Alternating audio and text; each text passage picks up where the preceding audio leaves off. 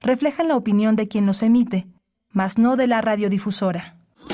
Radio UNAM presenta Primer Movimiento, El Mundo desde la Universidad.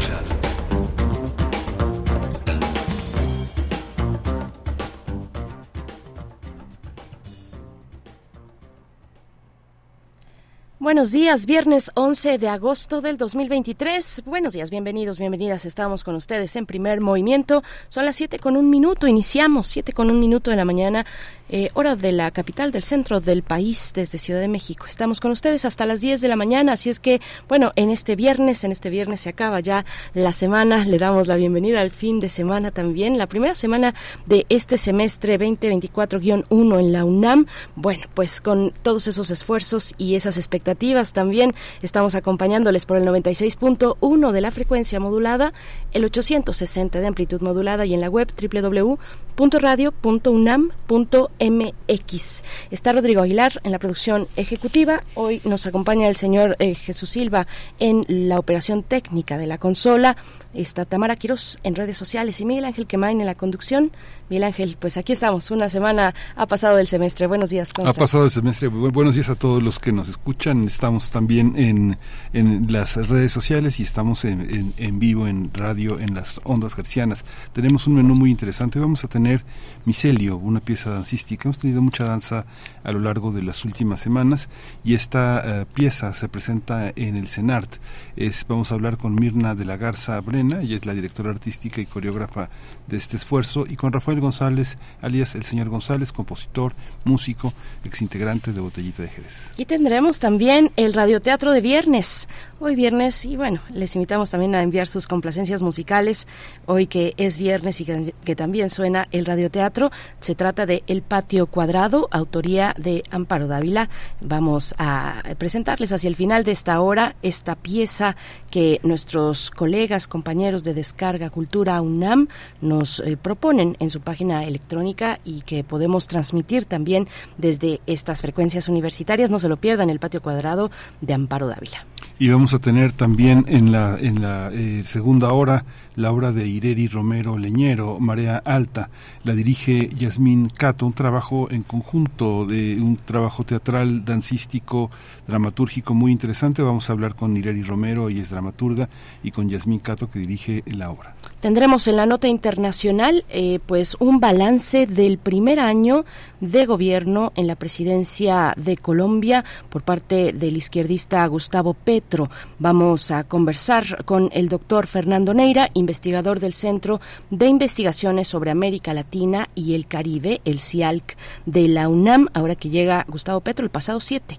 El pasado 7 de agosto en esta semana eh, pues se cumplió un año, un año y llega con pues eh, momentos muy muy adversos, muy complejos, eh, con la, los cargos que se le han elaborado, imputado a su hijo mayor, que tienen que ver con pues dineros procedentes probablemente, presuntamente, de pues actividades ilícitas. Vamos a tener el balance sobre el primer año de Gustavo Petro en la presidencia de Colombia y vamos a tener la poesía necesaria. Hoy tendré el privilegio de ofrecerles una, una, visión de la poesía mexicana en la, y, la, y musical también. Tendremos la mesa del día con un tema muy interesante, COVID-19, ciencia y medio ambiente.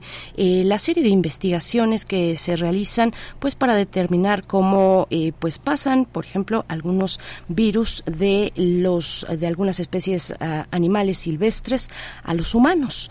Bueno, todo esto que se ha desatado, por supuesto, desde que llegó el SARS-CoV-2 a nuestras vidas, vamos a tener una conversación interesante porque además los eh, hay, hay investigaciones conjuntas entre la UNAM y científicos eh, y científicas de Francia eh, con estos temas. Vamos a conversar con Clementine Kiwa. Ustedes la conocen bien porque es colaboradora de Primer Movimiento los lunes en Biosfera en Equilibrio. Eh, la doctora Akiwa es doctora en ciencias por la Facultad de Ciencias de la UNAM, divulgadora científica desde el Instituto de Ecología también de esta casa de estudios.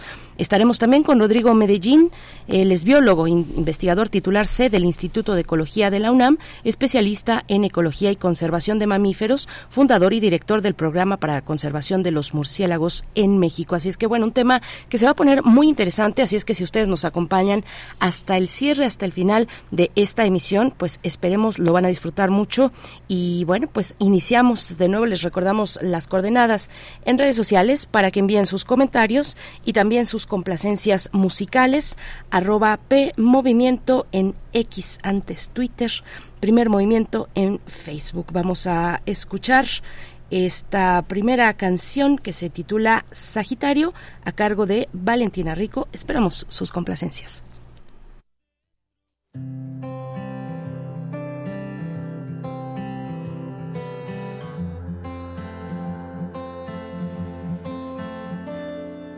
No tiene caso que yo intente no pensarte diario está averiguo en internet si combinas con Sagitario. Mira que el viento sopla y tiene vida propia este sentimiento.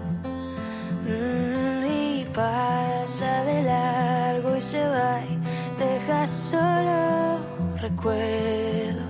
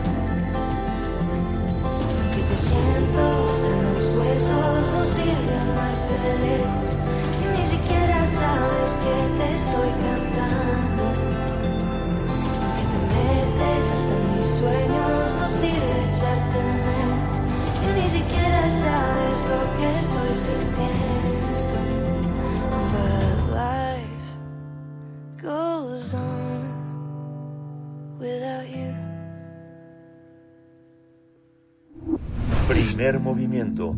Hacemos comunidad con tus postales sonoras. Envíalas a primermovimientounam.gmail.com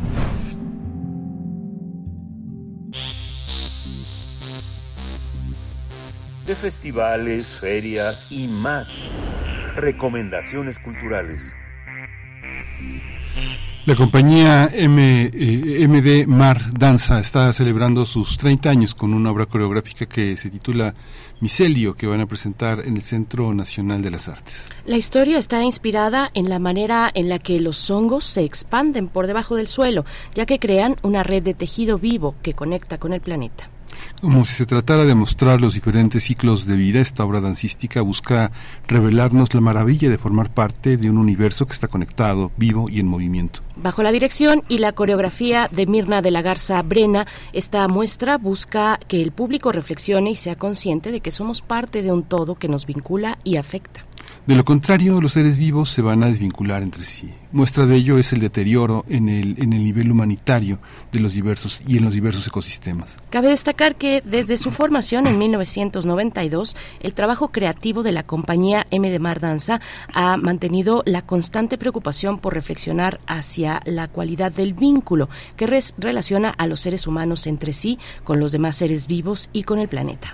Esta reflexión la trabajan y la plasman por medio de trabajos coreográficos que promueven una conciencia ecosocialmente sensible, propositiva, donde está presente el drama y la musicalidad. La coreografía la ejecutan los bailarines Ileana Bautista, Maximiliano Flores, Mónica Rueda, Mirna de la Garza, Sayán Dávila, Martelena Welsh. Eh, además, se contará con la música en vivo del señor González, eh, Juan Cristóbal Pérez Grobet, Héctor Fierro y la voz de Giselle Morgado Landazuri. Pues vamos a conversar sobre esta obra coreográfica de M. de Mar, eh, danza que se presenta este 11 eh, de eh, agosto, este hoy hoy hay función y hasta el domingo en el Teatro de las Artes del Centro Nacional de las Artes y está con nosotros Mirna de la Garza que dirige es la directora artística y la coreógrafa de la compañía. Bienvenida Mirna, buenos días. Hola, buenos días Miguel Ángel, hola Berenice, qué gusto estar con ustedes, los admiro enormemente. Ay, Mirta. Gracias, buenos días eh, Mirna, eh, es, es mutua la admiración, eh, gracias por estar esta mañana. También presentamos a Rafael González, el señor González, compositor y músico, ex integrante de Botellita de Jerez, qué gusto estar esta mañana, desmañanados un poco, nos dirás señor González, ¿cómo estás? ¿Qué tal? Buenos días pues muy contentos de estar aquí promoviendo el evento, los eventos que vamos a hacer durante el fin de semana. Sí, mucha danza, mucha danza en los últimos tiempos y este esta esta enorme programación que estuvo en el Palacio. Ustedes estrenaron Micelio el año pasado en el Palacio de Bellas Artes y se cumplen ya 30 años de una compañía que en los 90, con toda la incertidumbre que viene esos años, el retiro de presupuestos a las grandes compañías como la de Flores Canelo, la de Guillermina Bravo, el Ballet Teatro del Espacio, era una enorme incertidumbre, pero ya son 30 años. Cuéntanos un poco cómo, cómo llegan en este conjunto también de colegas que cumplen en 30 y 40 años. Sí, pues eh, como como dices, el año pasado hicimos un celio para para festejar los 30 años, pues cómo llegamos resistiendo, pero creo que digo los tiempos eran súper diferentes en el sentido de que había menos compañías independientes, nos conocíamos más, yo siento que ahora afortunadamente hay muchísimas más compañías independientes que emergen y desaparecen pronto otros que, que se quedan y las dinámicas eran eran particulares en el sentido de que antes bailabas en tu compañía y ya, ¿no? No bailabas en otro lado. Y ahora es como un poco más conectado, ¿no? Puedes bailar acá y hacer coreografiar en otra y quizá apoyar otra. Entonces, bueno, llegamos así súper contentos y con, con una obra que siento yo que juntas, justo como toda la experiencia que hemos como recopilado a lo largo de estos 30 años y con y con una madurez muy especial, ¿no? No no no tanto volar por los aires así azotándonos y el salto mortal y así, sino como poniendo un stop para ver lo pequeño, lo que sucede en los suelos, la vida en, en justo los suelos que como que no volteamos a ver. Entonces me parece que, que tiene una coherencia la dinámica de la obra con el, con el tema mismo y con el momento en que estamos en la compañía. Entonces, algo así. Ahí, Rafael González, eh, también una, una tradición que formaba parte de la danza que apareció en los años 80 y que venía también de muy atrás era el trabajar con escenógrafos, con, con pintores auténticamente. Tamayo hizo muchísimas cosas para varias para compañías, para Flores Canelo, para, para Guillermina Bravo, pero también músicos, músicos eh, muy importantes. Hubo músicos permanentes en la, en la danza. Ahora se retoma esta, esta, esta tradición. ¿Cómo te sientes? ¿Cómo se trabaja con un grupo de bailarines? ¿Cómo se pone música para el cuerpo, para el movimiento? Sí, bueno, de entrada es es una parte, digamos, de mi profesión como músico que valoro mucho, el trabajar en danza trabajar con Mirna prácticamente desde que comenzó M de Mar, yo llevo esos mismos 30 años ahí, siendo esta simbiosis de música y movimiento, eh, que te digo, me mete en unos terrenos incluso bastante diferentes a lo, a lo que se está tocando en una banda de rock, por supuesto.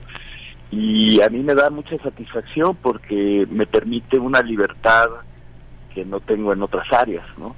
Y, y es una música que se crea siempre pensando en esa combinación del movimiento eh, y, y los sonidos que, que trabajan de una forma muy muchas veces muy conceptual, muy abstracta, pero que se complementan muy bien, que, que, que generan un, un- una idea muy fuerte, ¿no? Cuando los ves juntos, Va- van este muy de la mano, ¿no? Ambas eh, disciplinas. Eh, y siento que con Mirna pues he tenido una una conexión, una comunicación muy muy grande desde el principio y este pues ver que pasan 30 años y que seguimos generando obra y que no solo eso, sino que cada vez hay más interés por lo que está haciendo Medemar, pues es muy gratificante también. Rafael, me voy a seguir contigo eh, para no cortar ese hilo. Cuéntanos un poco cómo, ábranos un poco las puertas de, de los ensayos, del trabajo de mesa. ¿Cómo es eh, para ti, desde, desde tu lugar como músico, la dinámica con, con, con M de Mar, el trabajo, por supuesto, con los bailarines, pero eh, con, con la coreógrafa y también directora, eh, en este caso con Mirna? ¿Cómo, cómo se da esa dinámica? ¿Cómo, cómo llegan a acuerdos? ¿Cómo es eh, pues esa, esa, ese flujo de trabajo que se y, dinámicas de trabajo, lógicas de trabajo que se van gestando entre ustedes?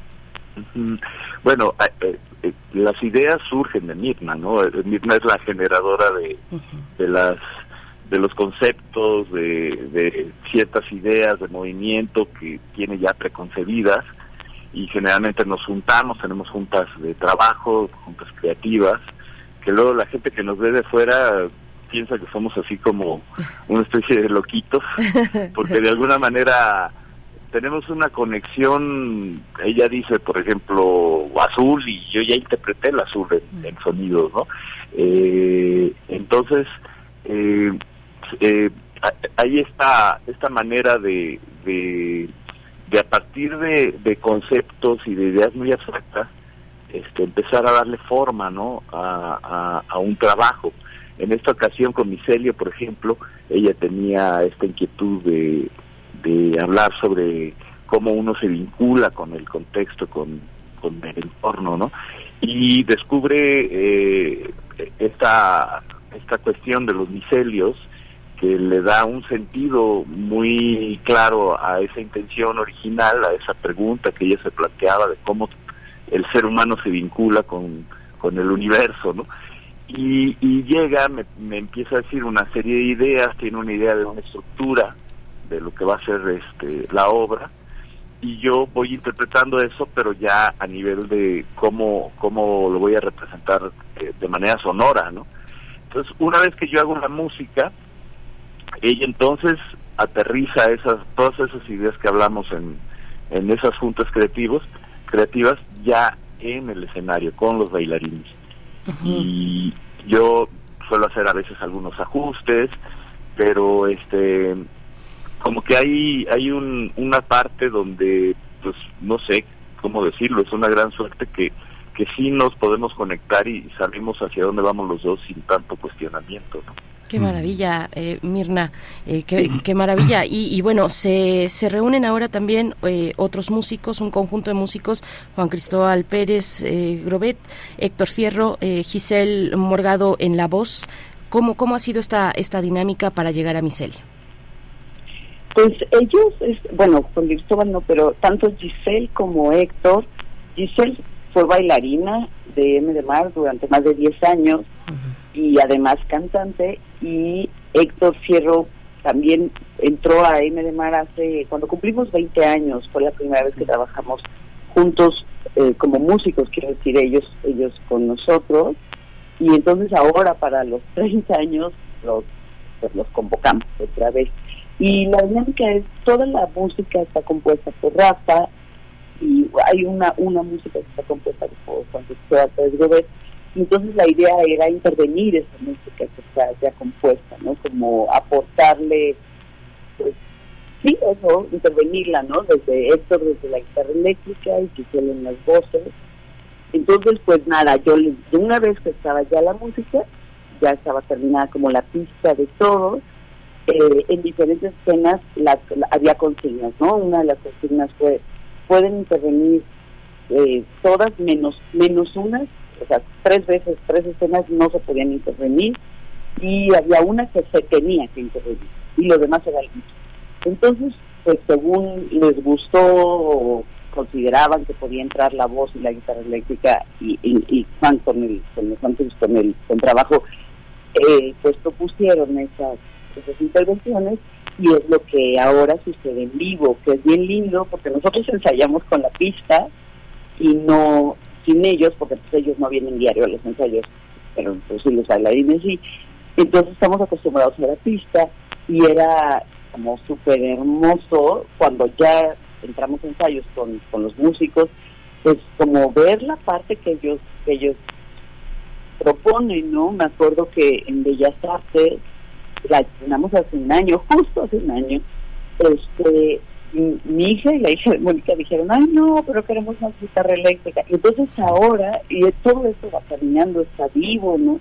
Ahora la, en las funciones de ahora para el Teatro de las Artes hay mucha más guitarra y, y bueno, así, entonces así así fue la, la dinámica, ¿no? Se les invitó a intervenir una vez que ya estaban todas las escenas terminadas desde la parte de, de, de Rafa, ¿no? Cuando Rafa ya había terminado toda la, la pista. pues. Es interesante ahora que dices mi hija, ¿no? Este, no sé, yo ya me de mar hace 30 años y, y muchas de las eh, muchas de las bailarinas que este eh, sobreviven a- al tiempo han estado atravesadas por la maternidad, que es una es una es una cosa que que, que modifica el cuerpo. Yo recuerdo cómo se cómo se debatía el tema de este el, el trabajo de restauración de reequilibrio del cuerpo de, de sanar eh, lesiones y los masajistas que había alrededor eh, la incorporación lentamente de disciplinas orientales como el tai chi. Y ahora que este hablaba con algunos de los coreógrafos que están dentro de la temporada de Bellas Artes hablaba del yoga que es algo que tú desde los 90 a principios de los 90 exploraste exploraste ese territorio del movimiento y recuerdo una, un taller que fue muy importante para defensores de derechos humanos para para este combatir el burnout que los que los aqueja establecer un taller donde la danza y el movimiento fue muy interesante. Hay un trabajo que has hecho desde el punto de vista académico, teórico, porque eres profesora de la Academia de Danza, que es el movimiento, este, una, una, una teoría del movimiento. Cuéntanos cómo, cómo se ha explorado esto como compañía, como profesora y cómo, y cómo llega a un trabajo artístico que no es ni académico, que tampoco, pero tam- tampoco es este social, sino que es artístico. ¿Cómo, cómo se ha combinado este, mira, en esos, en estos años ese trabajo que has hecho? De, de yoga, dices, o de, de, de yoga, de masaje, de movimiento lógico, porque bueno, es una mezcla entre Alexander y Lavan, todo este tipo que, todo ese trabajo que has hecho, que es un trabajo intelectual en la danza, que es raro, ¿no? Es raro que, que en la danza haya ese trabajo. ¿Cómo, cómo llega a Micelio? ¿Cómo llega hasta hoy también? Es bien lindo porque el, el movimiento lógico es una técnica que yo sistematicé y que está tiene este sesgo somático desde el principio y era, bueno, pues, estoy hablando de hace un montón de tiempo cuando yo arranqué con eso sin saberlo. O sea, yo al principio no, no quería, o sea, mi propósito no era sistematizar una técnica, sino entrenar a mi compañía con esto que yo creía, ¿no? Que era como, sí, vamos a entrenarnos, pero poniendo, siendo conscientes de lo que hacemos, que es un poco lo que sucede, pues, no un poco, un muchísimo, un todo, lo que sucede con la técnica Alexander, ¿no? Que, que uno está poniendo atención a co- al cómo suceden las cosas. Y, y bueno, la, la teoría del Lavan, que me daba un soporte teórico muy fuerte para poder explorar desde, con consignas muy precisas, ¿no? Y, y dejar así un poco, a mí me pasó cuando estaba entrenando que me decían es que sube la pierna pero por atrás, o sea, eleva la pierna hacia adelante pero por atrás. Y yo decía, ¿cómo? ¿Cómo se hace eso? ¿Cómo que por atrás? ¿No? Entonces, hasta que no entendí, o sea, si a mí me hubieran dicho, a ver, rota y siente yo que son los tibiales, de- hubiera sido mucho más preciso. Entonces, de qué manera dar estas consignas y estas, sí, estas indicaciones mucho más precisas, eso me lo da la, la teoría del Lavan. Yo sistematicé esto cuando me, o sea, yo entrenaba a mi compañía y de repente me dijeron, me dije, pues esto está fantástico, esto, ¿por qué no hacemos una técnica de esto, no? Y claramente quien lo dijo fue Maggie Santillán, que fue con la gestión, pero, o sea, empezamos ella y yo en el mar, y ella entrenaba con más clásico y se empezó a dar cuenta de, pues, como de las fortunas de- del movimiento lógico y empezamos como a armarlo, pero estábamos todavía muy chavillas, no sabíamos todavía cómo sistematizar una, una técnica. Y pasaron muchos años después y hubo una invitación a Canadá, a, Montreal, a que, o sea, metí yo un proyecto, me aceptaron para hacer una tesis, para irme a hacer la maestría allá. Total, no me pude ir a hacer la maestría, pero tuve la oportunidad de entrar a, a, a aterrizar todas estas ideas y el Centro de Investigación de la Danza Limón me apoyó en ese momento, les interesó el proyecto y me abrieron las puertas para dar yo, cuando ya al final no me pude ir por razones económicas, hacer una maestría a Montreal, me dijeron, oye, pero ¿por qué no entrenas? Hacemos un diplomado y entrenas a maestros, o sea, como que pase la técnica. Y eso hice, entonces eso estuvo, estuvo pues ya como salpimentado de todas las cosas que dicen, yo incursioné sí en el yoga, cuando empezaba el yoga hacemos yoga en la madera, yo embarazada me paraba de cabeza, o sea, unas cosas así que ahora son inconcebibles. Este, pero en aquella época, pues bueno, pues estaba empezando y a mí me encantaba. Entonces, está salpimentado de todo eso y de una un gusto muy especial por el por el cómo suceden las cosas. Entonces, finalmente, el movimiento lógico lo que tiene es que tú ves una clase del movimiento lógico, vas a decir, ay, pues esto se parece al release, o se parece, incluso tiene movimientos de limón, o sea, no es el qué hacemos, sino el cómo lo hacemos, que es la diferencia, ¿no? Eh, fue lo que a mí me, me dejó, me enseñó la técnica Alexander, ¿no? Pues tú te puedes parar y sentar y siempre va a ser pararte y sentarte, pero cómo lo haces va a hacer toda la diferencia. Entonces, eso pegó en mi trabajo artístico sí o sí, porque todas mis obras lo que tienen es, que yo antes decía, es que ponen atención en lo pequeño, es que no, no es en lo pequeño, es que es en el cómo. Entonces hay, hay obras, eh, no sé, que ponen atención en el qué, qué vas a hacer, entonces voy a saltar y voy a no sé. Y, y nosotros ponemos atención en el cómo, no somos los únicos, pero, pero en eso hubo influencia el movimiento lógico, tuvo un impacto directo en el trabajo creativo porque justo estaba hecho para que las obras tuvieran una línea de movimiento muy similar en donde estamos conscientes de cómo están sucediendo las cosas. Es muy interesante, bueno, todo esto, todo esto que comentas y, y bueno, me voy con Rafael, eh, con Rafael González, eh, porque es muy interesante también. eh, yo recuerdo mucho los montajes de, de luces y los montajes, de, los casi no había montajes de audio porque se ponía una un CD o una cinta y corría y las bocinas estaban frente al público y el público escuchaba lo que habían montado para para la compañía. Las luces que bañaban a los bailarines en los montajes a veces los enseguecían, pero en el caso de la música uno ve ya teatros europeos y norteamericanos dedicados a la danza y hay una parte es tanto para, para, para ti Mirna como para Rafael en el que la música atraviesa a los bailarines porque hay unos vibratos que están en la en, forman parte del escenario forman parte como del ambiente en el que el bailarín tiene la oportunidad de, de vivir en su cuerpo la música entonces la composición contemporánea está muy dedicada a que resuene en el cuerpo. ¿Tú cómo, cómo observas estas, estas tendencias, Rafael? ¿Cómo, ¿Cómo es posible sentir como músico que la música llega a atravesar el movimiento, lo acompaña o es posterior? ¿Cómo se vive eso? ¿Lo están, lo están trabajando ustedes? ¿Lo, lo, viven así?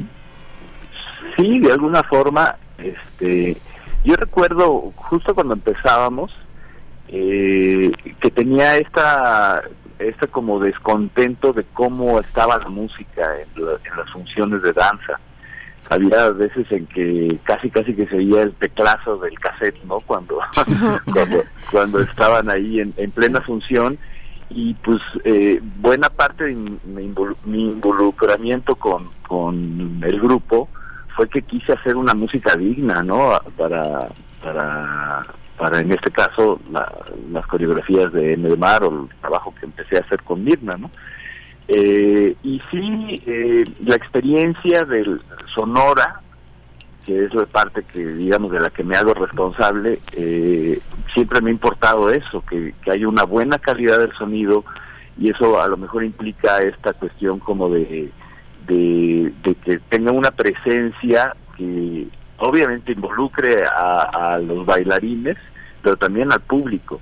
Es, es una parte de la experiencia total que es muy importante y, y a la cual pues yo sí me enfoco y cuido bastante, ¿no? Y entonces meto de repente, eh, según se requiere, meto unos graves, este, que sean muy, este, que te hagan sentir eh, eso en el estómago, ¿no? La vibración o, o ciertas este, atmósferas, ambientes, incluso a veces hago cosas que son pautas para el movimiento que, que yo mismo ni, ni las pensé de esa forma y luego descubro que si ya cambia la ecualización de la música les quita un cue, ¿no? Entonces Mm. es curioso porque este, hay unas cosas que se hacen con toda la intención y hay otras que de alguna manera aparecen y están ahí y se vuelven importantes. ¿no? Sí, qué, qué, interesante, eh, Rafael. Eh, Mirna, ¿cómo, ¿cómo se ve, bueno, desde eh, la parte de la escenografía y del vestuario también, eh, que tienen un papel, eh, pienso yo, relevante en esta pieza? Porque además hablar de hongos nos da posibilidades visuales muy interesantes en el, en el escenario, ¿no? ¿Cómo, cómo juega el vestuario y la, y la escenografía, Mirna? Pues mira, sí, está increíble. La escenografía corre a cargo de Patricia Gutiérrez Arriaga, quien también hace la iluminación, afortunadamente, porque es una maestra, de verdad es increíble. Y cómo juega, no, hace cuenta, no, no pensé en nada descriptivo, o sea, en ponernos botarga de hongo, por supuesto, no, pero sí estuvimos explorando como las los patrones, sobre todo los patrones que guardaban ciertos hongos y nos basamos en los hongos, en la parte reproductiva del hongo, que es lo que vemos, lo que está afuera, lo que tiene sombrerito, el típico honguito, pero también nos, basamos en, en el micelio vivo, tuvimos la experiencia de conocerlo, leerlo, tocarlo, manipularlo, gracias a, a la doctora Pilar Ortega, que, que es del Instituto de Geología de la UNAM, quien vino con nosotros, trajo microscopios electrónicos y pudimos ver la delicadeza del micelio y eso detonó, cuando lo conocimos en vivo, el micelio, nosotros habíamos estado estudiando patrones en los hongos y compartíamos muchas imágenes, pero cuando conocimos el micelio vivo cayeron como, como que se asentaron muchísimas ideas entre ellas una que permea la escenografía y la iluminación, porque Patricia estuvo en esa experiencia de conocer el que tiene que ver con la fragilidad, como con la fortaleza de la fragilidad.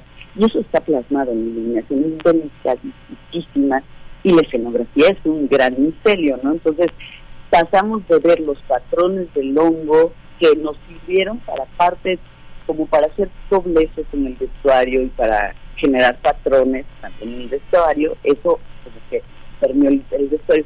Y el micelio vivo está presente, o sea, bueno, la experiencia esta que tuvimos con Pilar de, de conocer el micelio está más presente en, en lo que genera Patricia a partir de la iluminación y la y la escenografía, ¿no? Que es un, un tejido así hermoso, es así mi bebé porque porque es un, es un trabajo, es un trabajo súper fino que hizo Felipe Laura, un, un, un artista visual que le tomó, fue increíble porque es enorme y para tejerlo, porque está todo tejido con hilo de algodón, este, tuvo que colgar de ventana a ventana en el patio de su casa y pedirle permiso a los vecinos y que ya a toda la familia tejiendo, fue increíble, ¿no? Como desde ahí ya el discurso del misterio no nada más es visual, no nada más es auditivo, sino que realmente es de facto, es- es- se llevó a la práctica, pues en diferentes, en diferentes momentos, desde diferentes perspectivas, estuvo esta idea de conectar,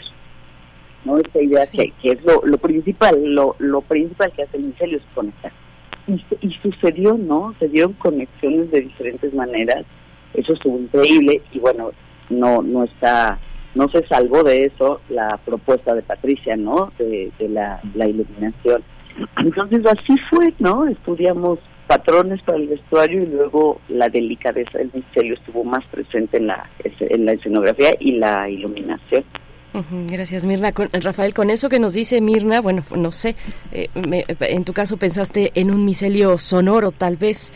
Eh, ¿Cómo fue, cómo esa parte, cómo fue esa parte para ti eh, de a partir de lo visual, de esto que nos describe Mirna, los patrones, eh, el movimiento de un hongo como el micelio, cómo cómo fue traducido por ti a la música?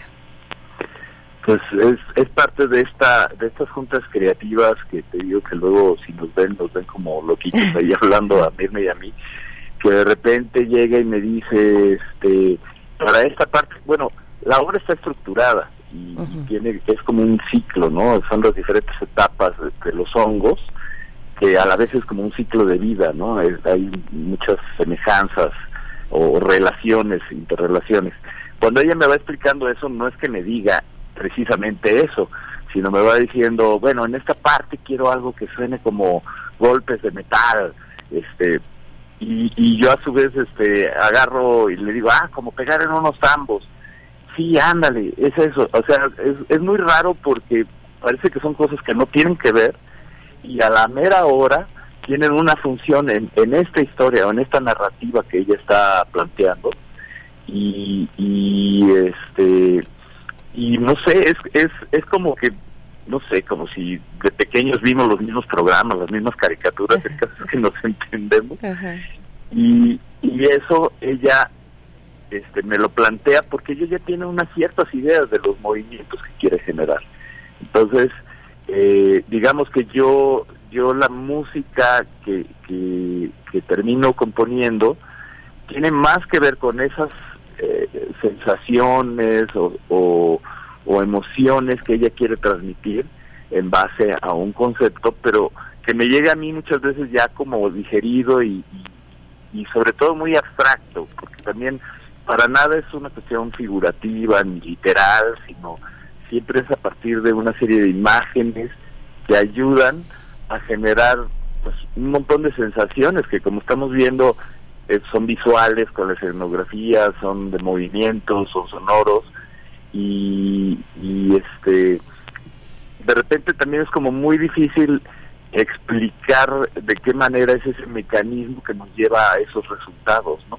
Porque no no son no son cuestiones eh, digamos como muy muy este a veces incluso racionales todo lo contrario parten de la intuición y parten de, de este de cosas que están más como en el inconsciente más que en el consciente Claro.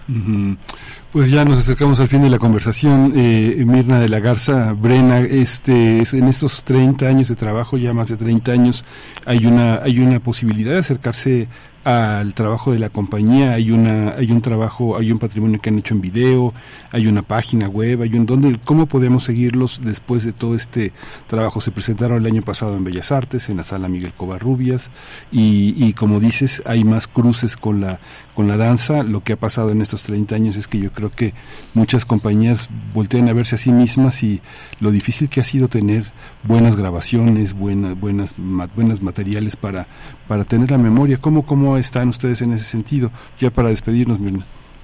Pues eh, no tenemos página web, tuvimos página web, pero, eh, ¿sabes? Hay que tener justo 30 años manteniéndonos como independientes es bien complicado porque todo cuesta, ¿no? Entonces, si no tenemos a quien se dedique a actualizar la página web, pues desapareció, por se caducó, entonces, bueno, no tenemos página web, pero sí tenemos Facebook y este bueno, cómo nos pueden seguir. También, ah, tenemos también una página en Vimeo donde está mucha de la obra ya, que se ha podido digitalizar, porque esa es otra, ¿no? Pues nosotros empezamos y yo tengo muchas obras en, en VHS, ¿no? Que están ahí que, que no se han podido digitalizar. Entonces, bueno, pero sí tenemos esta página en Vimeo que eh, es M de Mar Danza, todo junto sin la E, letra M, letra D, Mar Danza, y, y así en Vimeo así está. También se pueden encontrar con los nombres, a partir de los nombres de las coreografías, ahí eh, la, la cosa es que hay que saberse los nombres, pero bueno, si no, con M de Mar Danza, y ahí está, la mayoría lo hemos subido a, a la página de Vimeo. Y en la página de Facebook estamos, de, y de Instagram y de Facebook, que es igual M de Mar Danza, este, está todo el tiempo pasando lo que estamos haciendo, lo que va a suceder, los talleres que damos, todo eso, ¿no? Y además, todo, lo que sí tenemos es la página del Centro de Investigación del Movimiento Casa Xitla, que es donde es la sede de, de nosotros somos como la compañía residente de, de Casa Xitla, porque yo soy cofundadora junto con Marcelena Welch de este espacio del Centro de Investigación del Movimiento. Que a- de- hace rato que decías lo de Burnout, ahí Sí. es donde llevamos a cabo Sí. todo el programa de, de Burnout, del cual yo soy, este, yo participo también. Entonces, este, bueno, pues en la página del CIM también todo el tiempo está, este, eso sí está actualizado y está presentando también todo lo que estamos haciendo. Entonces la página es www.sim con C, C I M, Ujú. sim- CX, sim.cx, no, simcx.org. Sí. simcx.org. Muchas gracias. eh, bueno, no, no se pierdan, por supuesto, Micelio en el Teatro de las Artes del CENART.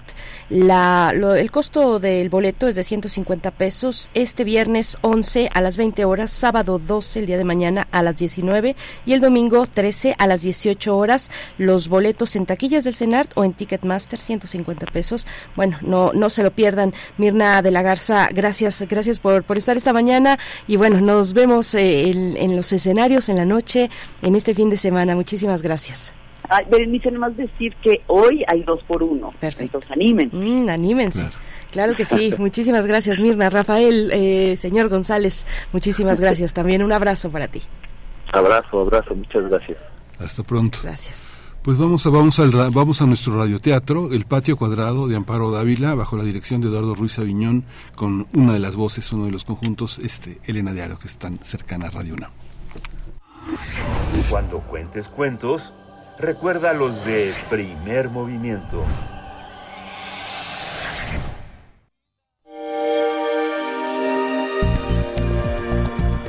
Descarga Cultura. Punto UNAM.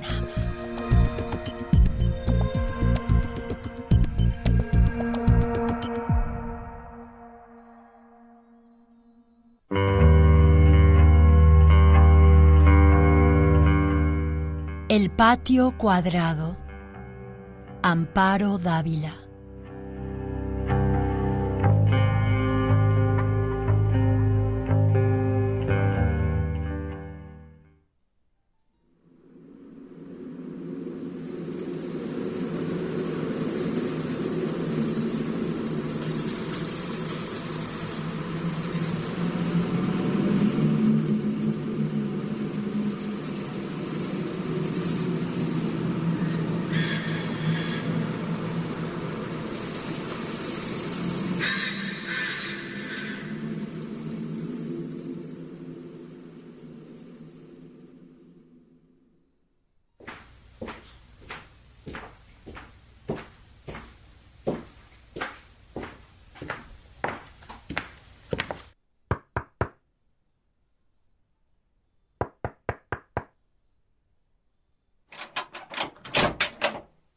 Pase, Amparo.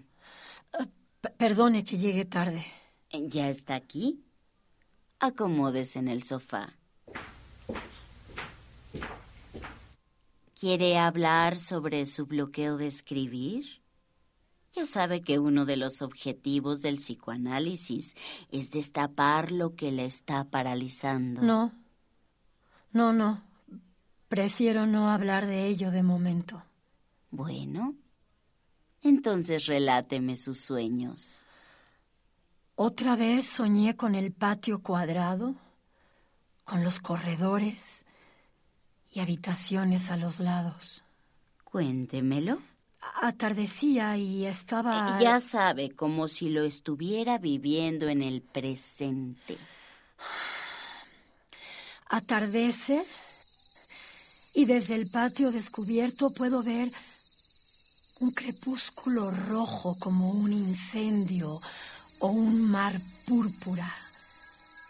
Horacio está junto a mí viendo el atardecer. En los rincones de los corredores hay unos embosados replegados y quietos. Ni Horacio ni yo hablamos, pero, pero de pronto descubro la silueta de un hombre.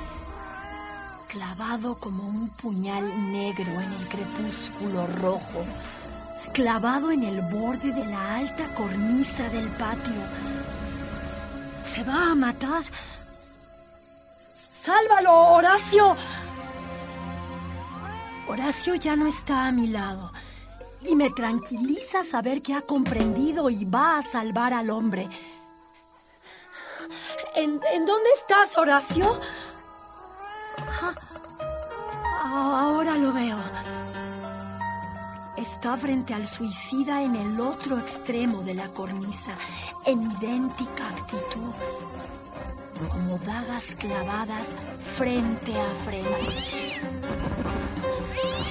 Se va a matar. En ese instante Horacio salta al vacío y los embosados que estaban inmóviles se arrojan sobre su cuerpo caído y hacen un sonido siniestro. ¿Qué, qué es ese ruido? Tranquilícese, son solo unos cuervos peleándose por unas carroñas en la calle. Cerraré la ventana.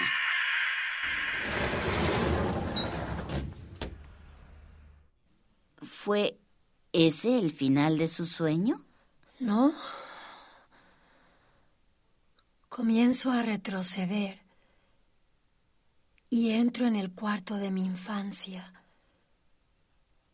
Pero no están mis muñecas y otros juguetes, sino un enorme vestidor con percheros repletos de ropa. No puedo ver sino prendas de vestir por todos lados. Hay miles de vestidos de moda de los estilos y colores más diversos. Y, y- me estoy probando todas las prendas. Vestidos, abrigos, blusas, faldas, negligés. Pero... pero nada me queda. Todo es demasiado grande o chico o apretado y no puedo encontrar nada de mi talla. Nada. De repente, oigo la voz de usted que me llama una y otra vez de entre la ropa. La estoy buscando. Olivia, ¿e- ¿en dónde está? Olivia. Aquí, en el centro del cuarto. Remuevo prendas y más prendas para alcanzarla, pero, pero la ropa y los percheros se multiplican y no me dejan llegar hasta donde está usted.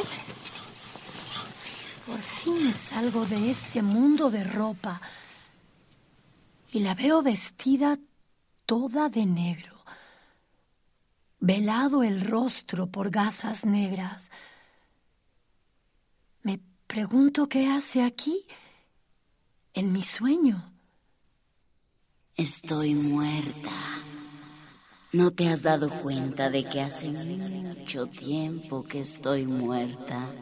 Avanza hacia mí y cuando aparta sus velos, no hay rostro, sino una cavidad donde miro al vacío. Me sigue diciendo que está muerta conforme se acerca y me lanzo contra aquella maraña de vestidos que se convierten en, murciélagos y, y búhos, buitres y telarañas conforme los quito de mi camino. Se terminó nuestro tiempo de hoy, pero la veo en unos días.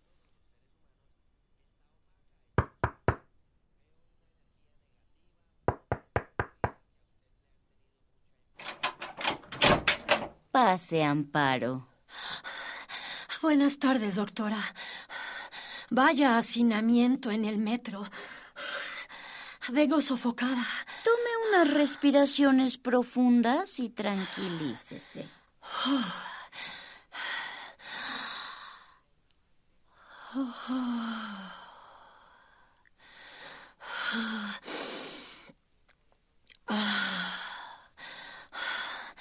Doctora, necesito que me ayude a interpretar estos sueños.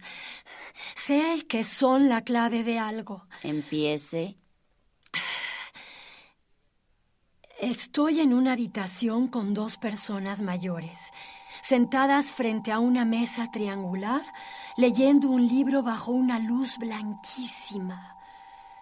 Mi súbita aparición las sobresalta y levantan la vista para mirarme con detenimiento.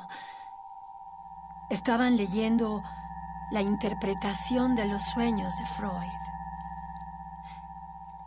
Quiero consultarles algo que me preocupa desde hace tiempo. Un hombre, e- el mismo de siempre, me persigue con un puñal todas las noches cuando duermo. Me aterra pensar que algún día me va a alcanzar y, y ya no podré despertar. Una de las figuras me dice que sufre la persecución diaria, constante, de una nube de mariposas negras que aparecen siempre en cualquier momento en donde se encuentre. Es una nube espesa que se cierne sobre su cabeza y se desplaza al mismo ritmo de su carrera, no dejando sitio donde protegerse. La nube persigue sin descanso. A veces la siento ya tan cerca de mí que tengo que llevarme las manos sobre la cabeza y, correr agachada, casi pegada al suelo. Imágenes, símbolos, persecución siniestra. Ya sabe, no hay escapatoria posible cuando se huye de uno mismo. El caos de adentro se proyecta siempre hacia afuera. En el sueño el hombre viejo dice que encendamos el fuego y adoremos a la magia roja, vibrante y abrasadora. Está sacando un encendedor que es un gran falo metálico y las dos figuras hacen una hoguera con todo lo que hay en la habitación. Sillas, libros, papeles. Grita. Que vengan ahora las mariposas negras. Que vengan a quemar sus pinches alitas en el fuego ancestral. El fuego no se consume nunca. ¿Le recuerda esa imagen algo? Son memorias de infancia. Requiescant in pace. Fuego. Magia roja. La matriz redonda y tibia que nos abortó. ¿Ahí acabó el sueño? No. No, el hombre viejo continúa incinerando todo en una forma obscena. Y yo comienzo a desnudarme. Voy arrojando a la hoguera las prendas según me las quito.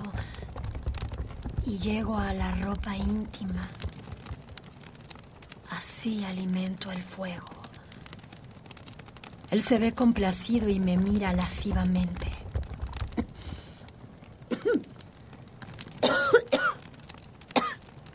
El, el polvillo de las alas quemadas de las mariposas negras se me mete en la garganta y el humo comienza a asfixiarme.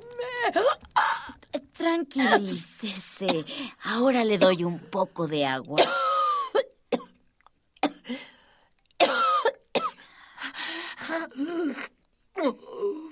¿Hay algo más?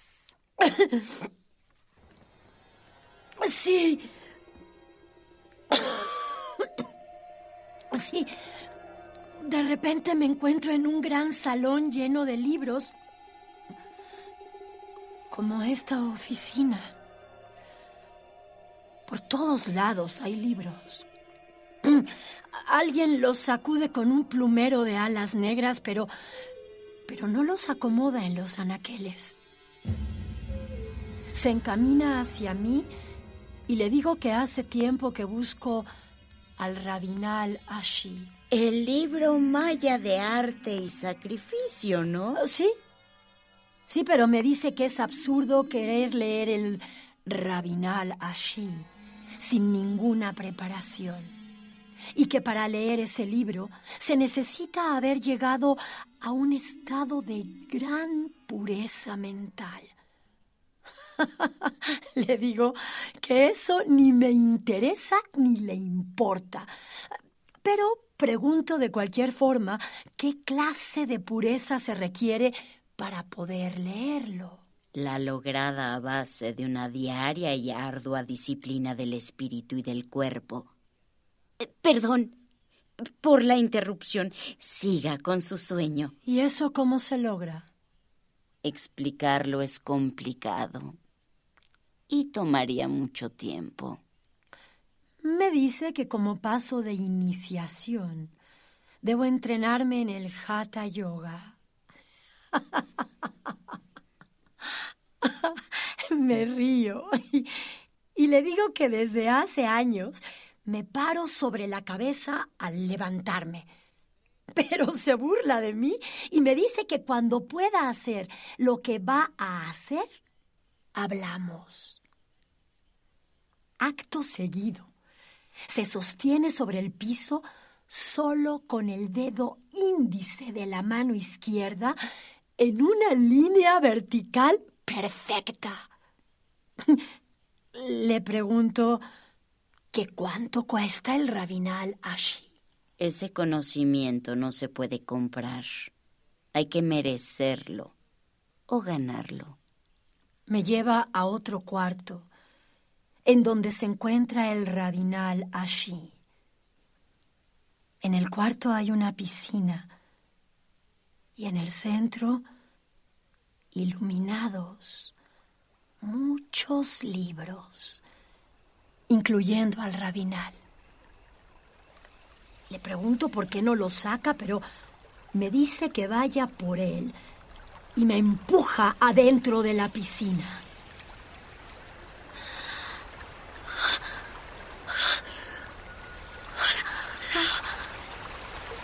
La piscina es más profunda de lo que pensaba. Y los libros mucho más abajo de lo que creía.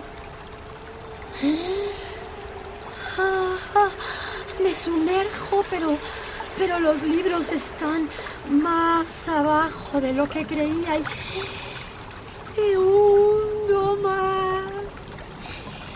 Y más cada vez. Ya, ya no tengo casi aire. Solo es suficiente para salir y respirar.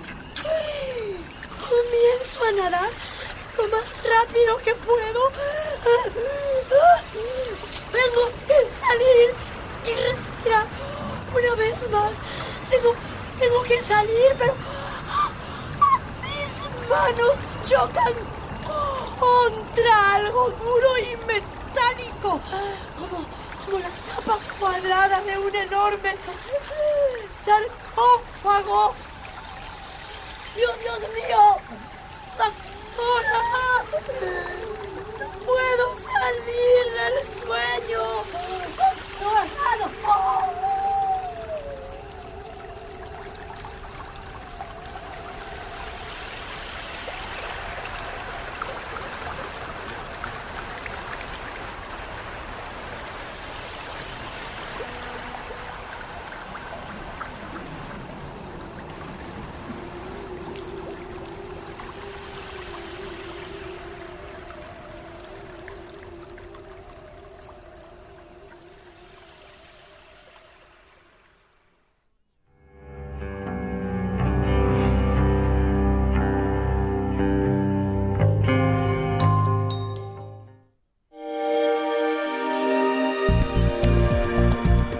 Descarga Cultura.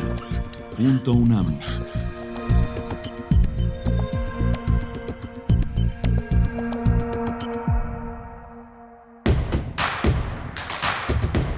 Síguenos en redes sociales. Encuéntranos en Facebook como Primer Movimiento y en Twitter como arroba PMovimiento. Hagamos comunidad.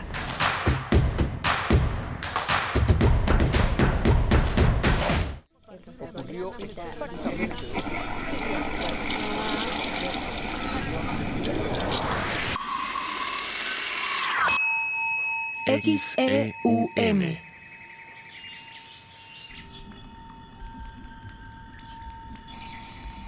Radio UNAM. Experiencia sonora.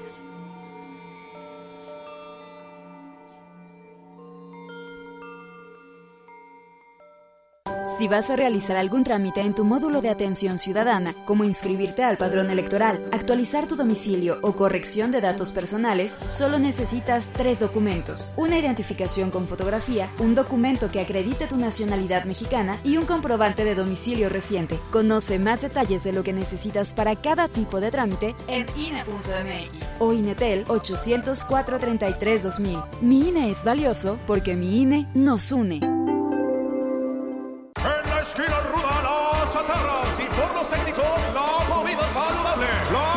Comete una falta por exceso de sodio. El brócoli resiste por sus habilidades contra el cáncer. La dona enreda sus grasas saturadas contra las cuerdas y el pescado vence con sus proteínas y fósforo bueno para la cabeza y el cuerpo. Las papas fritas que incrementan la obesidad y la diabetes son vencidas por el maíz rico en vitaminas y nutrientes. Gana los alimentos saludables. Identifica los productos rudos por los sellos. Elige alimentos saludables. Secretaría de Gobernación. Gobierno de México. Hay algo mágico en tomar un objeto inanimado y dotarlo de voz y vida.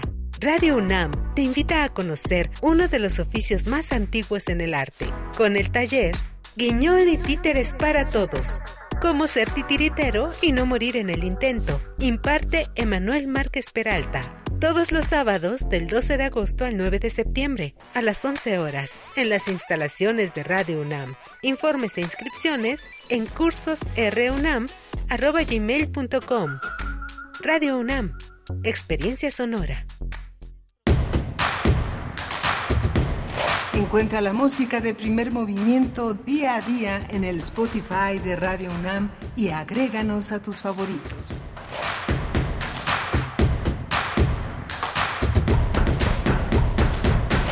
Hola, buenos días. Estamos de vuelta. Miguel Ángel Quemain, ¿cómo Estamos estás? de vuelta, 8.30 de la 8, 8, 8, 8 de la mañana con 3 minutos. En este 11 de agosto estamos en primer movimiento en, eh, en Adolfo Prieto 133 en la colonia del Valle. Le damos la bienvenida a la radio Nicolaita, como todos los días, de lunes a viernes, de 8 a 9 de la mañana. Nos hospedan en sus frecuencias. Gracias por esta confianza y esta oportunidad de estar en ese enorme estado que es Michoacán y en esa hermosa ciudad que es Morelia, acompañados de la, de la mejor radio que tienen en esa, en esa entidad que es la radio universitaria, la radio Nicolaita Berenice. Miguel Ángel Quemain, un gusto estar contigo. Yo creo que si lo practicamos no nos sale tan parejito. Esos buenos días es el entusiasmo de tenerles aquí eh, a la escucha en Radio UNAM y en Radio Nicolaita este viernes 11 de agosto del 2023. Son las 8 con 4 minutos ya y estamos con Rodrigo Aguilar acá en Ciudad de México en la producción ejecutiva, Violeta Berber también en la asistencia de producción, el señor Jesús Silva frente a la operación técnica de la consola. Todo listo para iniciar esta segunda hora de transmisión en este viernes. Vamos a tener una propuesta eh, teatral, una propuesta eh, que se titula Marea Alta, una obra de Ireri Romero, Leñero, bajo la dirección de Yasmín Cato. Eh, vamos a estar con ambas, ambas estarán por acá conversando sobre esta obra que se presenta el viernes 25 de agosto en El Hormiguero y que, bueno, tendremos los detalles para ustedes de esta propuesta escénica. Y vamos a tener un año, un año de la presidencia en Colombia de Gustavo Petro. Vamos a hacer un balance con el doctor Fernando Neira. Él es investigador del Centro de Investigaciones sobre América Latina y el Caribe de la UNAM, un experto, un hombre que ha seguido la trayectoria de este nuevo gobierno y que ha estado con nosotros ya en primer movimiento. Les seguimos invitando este viernes a que envíen a través de redes sociales la música que quieren escuchar, sus complacencias musicales para acompañar la emisión de viernes en primer movimiento. Arroba P Movimiento estamos en Twitter, ahora X, y primer movimiento en Facebook. No duden en enviar sus comentarios, en hacer comunidad también a través del diálogo. Vamos a iniciar ya con esta segunda hora y esta propuesta escénica Marea Alta. Primer movimiento. Hacemos comunidad con tus postales sonoras. Envíalas a primermovimientounam.gmail.com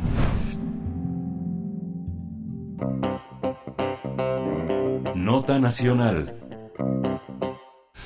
María Alta es eh, un monólogo unipersonal escrito por Ireri Romero Leñero, quien también da vida al personaje en escena. También eh, Yasmín Cato es la encargada de la dirección de esta historia que involucra a Pam y Mar. A través de esta obra se busca expresar un vínculo de amistad que se construyó alrededor del mar, donde permean los sueños, así como las incertidumbres, los secretos, la forma de vivir y de morir.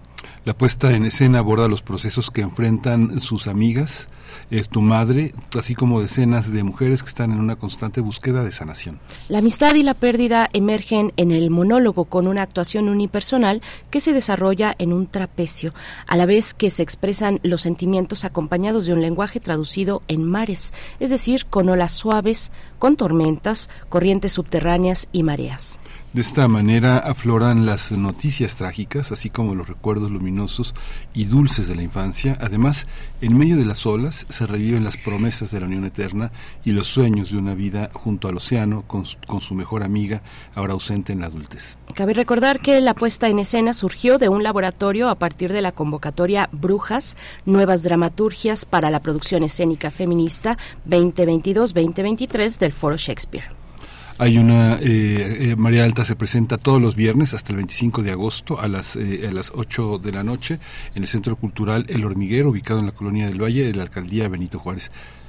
Bien, pues vamos a conversar sobre esta obra y nos acompaña Ireri Romero a través de la línea, dramaturga. Buenos días, Ireri, gracias por estar con nosotros esta mañana. ¿Cómo te encuentras?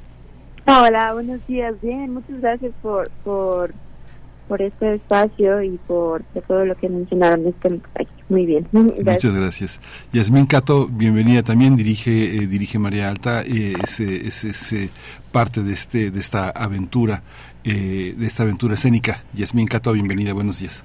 Buenos días, muchas gracias por tenernos al programa. Muchas gracias a ustedes. Pues cuéntenos, cuéntenos cómo surge Marea Alta. Ya decíamos, eh, a partir de este laboratorio que convocó Foro Shakespeare, Brujas, Nuevas Dramaturgias para la Producción Escénica Feminista. A ver, háblenos un poco de cómo llegan a, a ese momento, cómo llegan a la convocatoria, cómo, eh, pues, eh, también la relación, por supuesto, entre ustedes.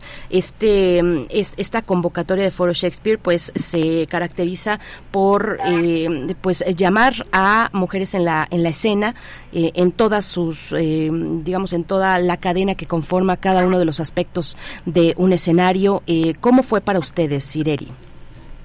Este, bueno, previo a la convocatoria de Shakespeare, como que hubo un proceso de escritura largo en el que en el que se fueron juntando experiencias en el mar, ¿no? Como muchas cosas sensoriales, experiencias corporales en el mar, y a partir de ahí van saliendo fragmentos de escritura que pasan a, a, a una dramaturgia visual también. Eh, y ese trabajo fue mm, con muchas etapas y dentro de eso hubo un diálogo en diferentes momentos con, con Jazmín desde el inicio.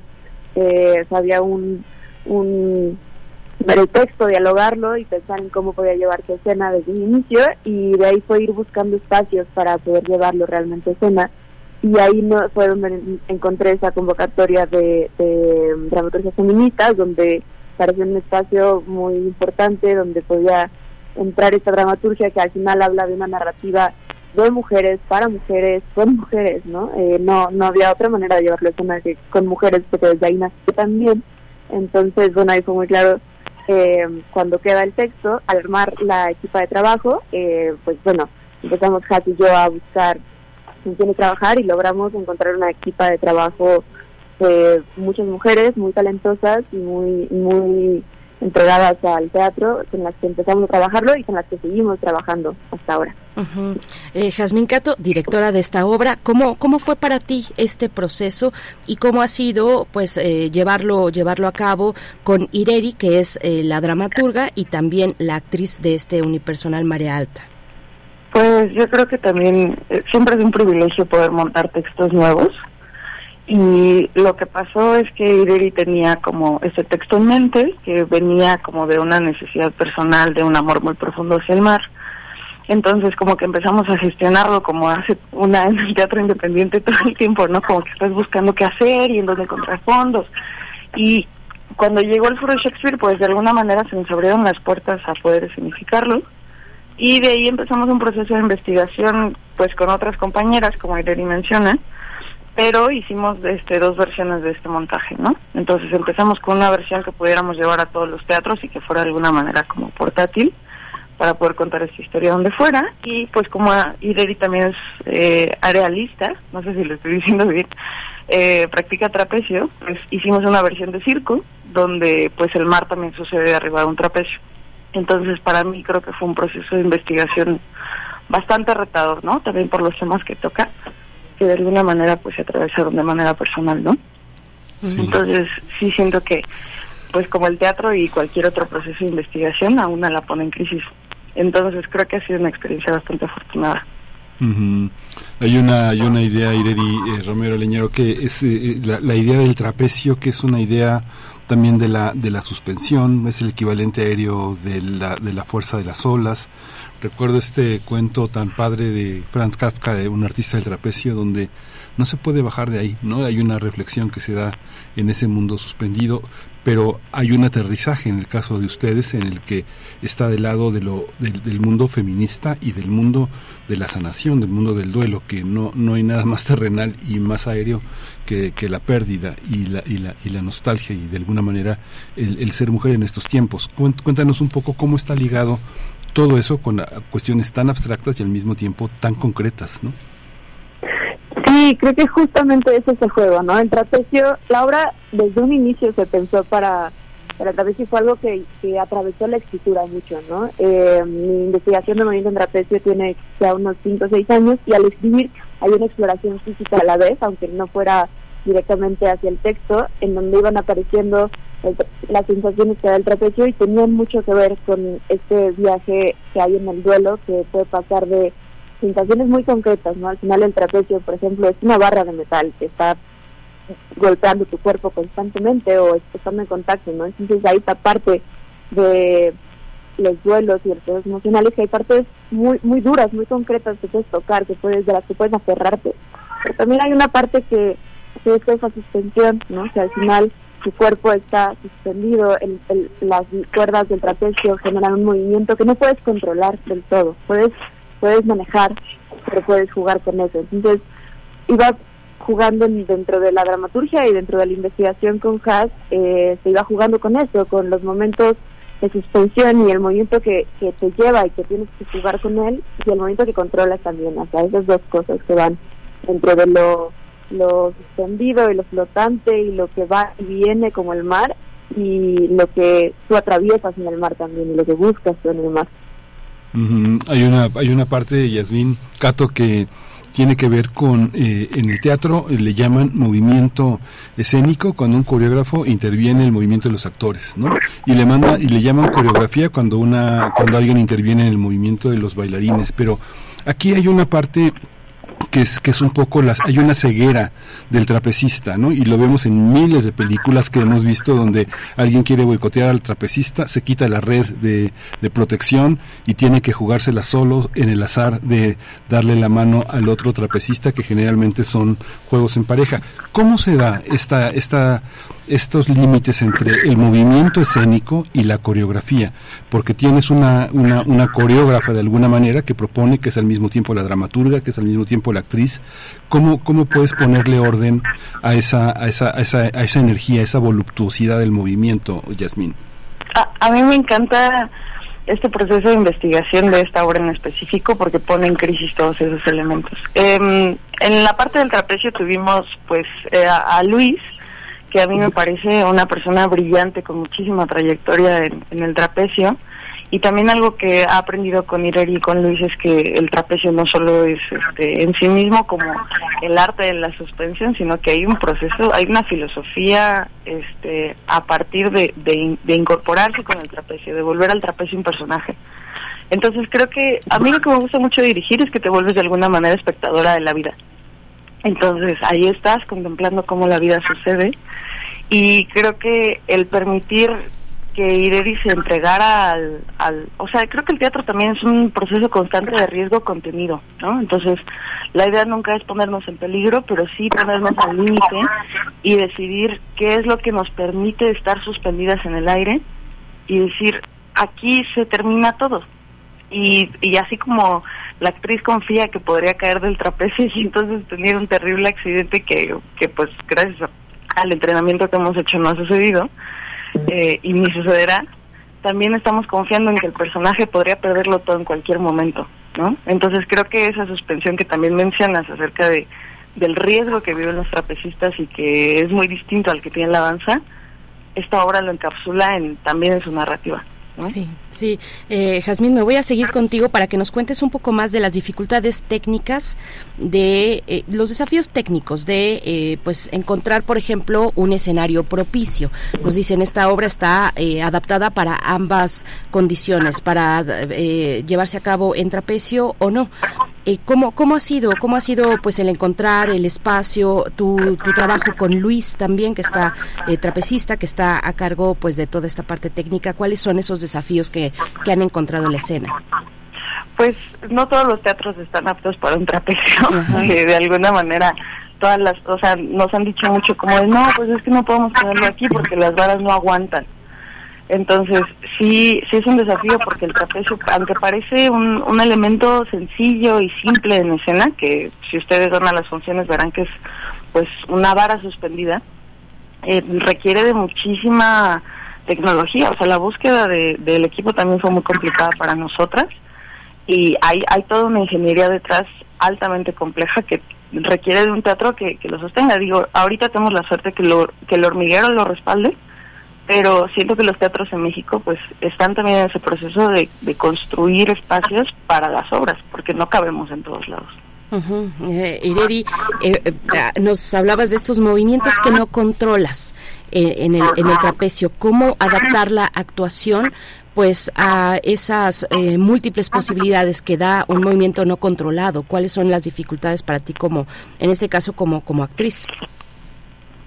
Este, pues, bueno, creo que eh, es un juego constante y que también el proceso que llevamos previo fue muy interesante, que esto que menciona Has de que hay dos versiones de la obra, una primera versión que se, hizo en piso, que tiene mucho que ver con movimiento corporal dancístico, teatro físico, no que tiene mucho de esto, fue lo que se adaptó después al trapecio. Entonces al final teníamos una base muy muy sólida de movimiento que estaba en piso. Y al adaptar la trapecio fue ver cómo cómo esto que ya teníamos se transformaba y se volvía algo más eh, con un elemento nuevo, ¿no? Y, y también porque al final digo, como como siempre en teatro, la repetición y los ensayos son son algo fundamental en- para que suceda el teatro, ¿no? Y algo que le da algo distinto y que genera algo distinto. Y con el trapecio creo que también sucedió eso, porque si hay esta parte de del momento que no se controla porque porque porque al final una vara se va a mover cada día de una manera distinta la, el, el, movimiento nunca va a ser idéntico va a repercutir diferente en el trapecio eh, fue como ir generando un diálogo con eso no como eso sí afecta eh, la voz el estar pero al mismo tiempo desde desde una seguridad también no desde repetirlo y repetirlo y saber que dentro de eso hay cierta certeza eh, en donde puede estar segura y seguro todo, la cuerpa, el estar, eh, el llegar, los momentos, las imágenes y cómo eso se va transformando, ¿no? Y también digo, todo esto muy de la mano con que ese control y no control viene de un entrenamiento, es decir, el trapecio es un arte que requiere muchos años de entrenamiento para poder sentir lugares seguros, ¿no? Para poder, dentro de ese descontrol y dentro de ese riesgo, sentir seguridad y poder ahí explorar y poder ahí ser y estar. Ujú. En esta, en ese, en ese trabajo, digamos que cómo, cómo conjuntar en la tradición teatral. Eh, cada vez ha habido en los últimos años una tentación de eh, es trabajar con esta con esta especie de, de- entre el yoga, el tai chi, muchas artes circenses, eh, malabarismos. ¿Cómo, cómo no este cómo innovar desde un punto de vista dramatúrgico en esos en esos terrenos Ireri cómo deshacerse de esta idea como de la espectacularidad de la acrobacia simplemente de esta parte técnica que a veces no deja nada más que pues el interés un poco del espectáculo. Cómo convertir ese arte tan complejo, tan difícil de la acrobacia, del trapecio, eh, del malabarismo, de toda esta situación que heredamos del, del, del circo en algo que se convierte en una metáfora de lo que somos como seres humanos. ¿Qué es lo que, qué es lo que hace falta integrar desde un punto de vista artístico? Claro, este, creo que eso es, una pregunta muy interesante y un proceso que se exploró y se vivió y que encontramos ciertas ciertos caminos de búsqueda más que respuestas en este proceso, ¿no? Y creo que uno fue que, sí, en efecto, el, el, desde un inicio en la dramaturgia, el, el trapecio nunca se integra como un elemento espectacular o como un elemento que, sea para mostrar habilidades corporales, ¿no? Que a veces es un poco a veces lo que puede suceder, sino como un elemento que dice algo, ¿no? Y eso es lo que también Chas me podrá, me podrá complementar en esto, como fue apareciendo mucho en el proceso, ¿no? El cómo, cómo el trapecio está ahí por algo, por- porque es una metáfora de algo, porque cada vez que sucede algo en el trapecio, sucede algo en la narrativa, en la historia, en cómo, en cómo sucede la vida dentro del personaje también y afuera. Entonces, creo que eso fue importante integrarlo desde, desde la narrativa de la dramaturgia, ¿no? Como es un elemento que establece el espacio y la metáfora de suspensión. Y entonces, desde el texto dramático se lee que, que el trapecio no entra como, bueno, entra trapecio en trucos de este tipo, ¿no? Habla como de un, se suspende en el trapecio y eh, el movimiento habla más de sensaciones que de, y de imágenes que de trucos o de, elementos circenses y eso fue lo que fuimos buscando, ¿no? O sea, la pregunta constante en el trabajo que fuimos haciendo era qué, qué, qué sucede aquí, qué significa aquí el trapecio, qué está sucediendo con las imágenes en el trapecio. Ahorita fue construir más que coreografía, como técnicas, imágenes y a partir de eso dialogar con, claro que en la, la, la parte técnica y los trucos han estado en el entrenamiento y sin haber entrenado en los trucos no sería posible armar las imágenes. Pero fue nunca priorizando solo la parte técnica, sino la imagen que se construía con eso. Y creo que esa es la búsqueda, cómo las imágenes se construyen en, en, las, en los espacios corporales del trapecio también.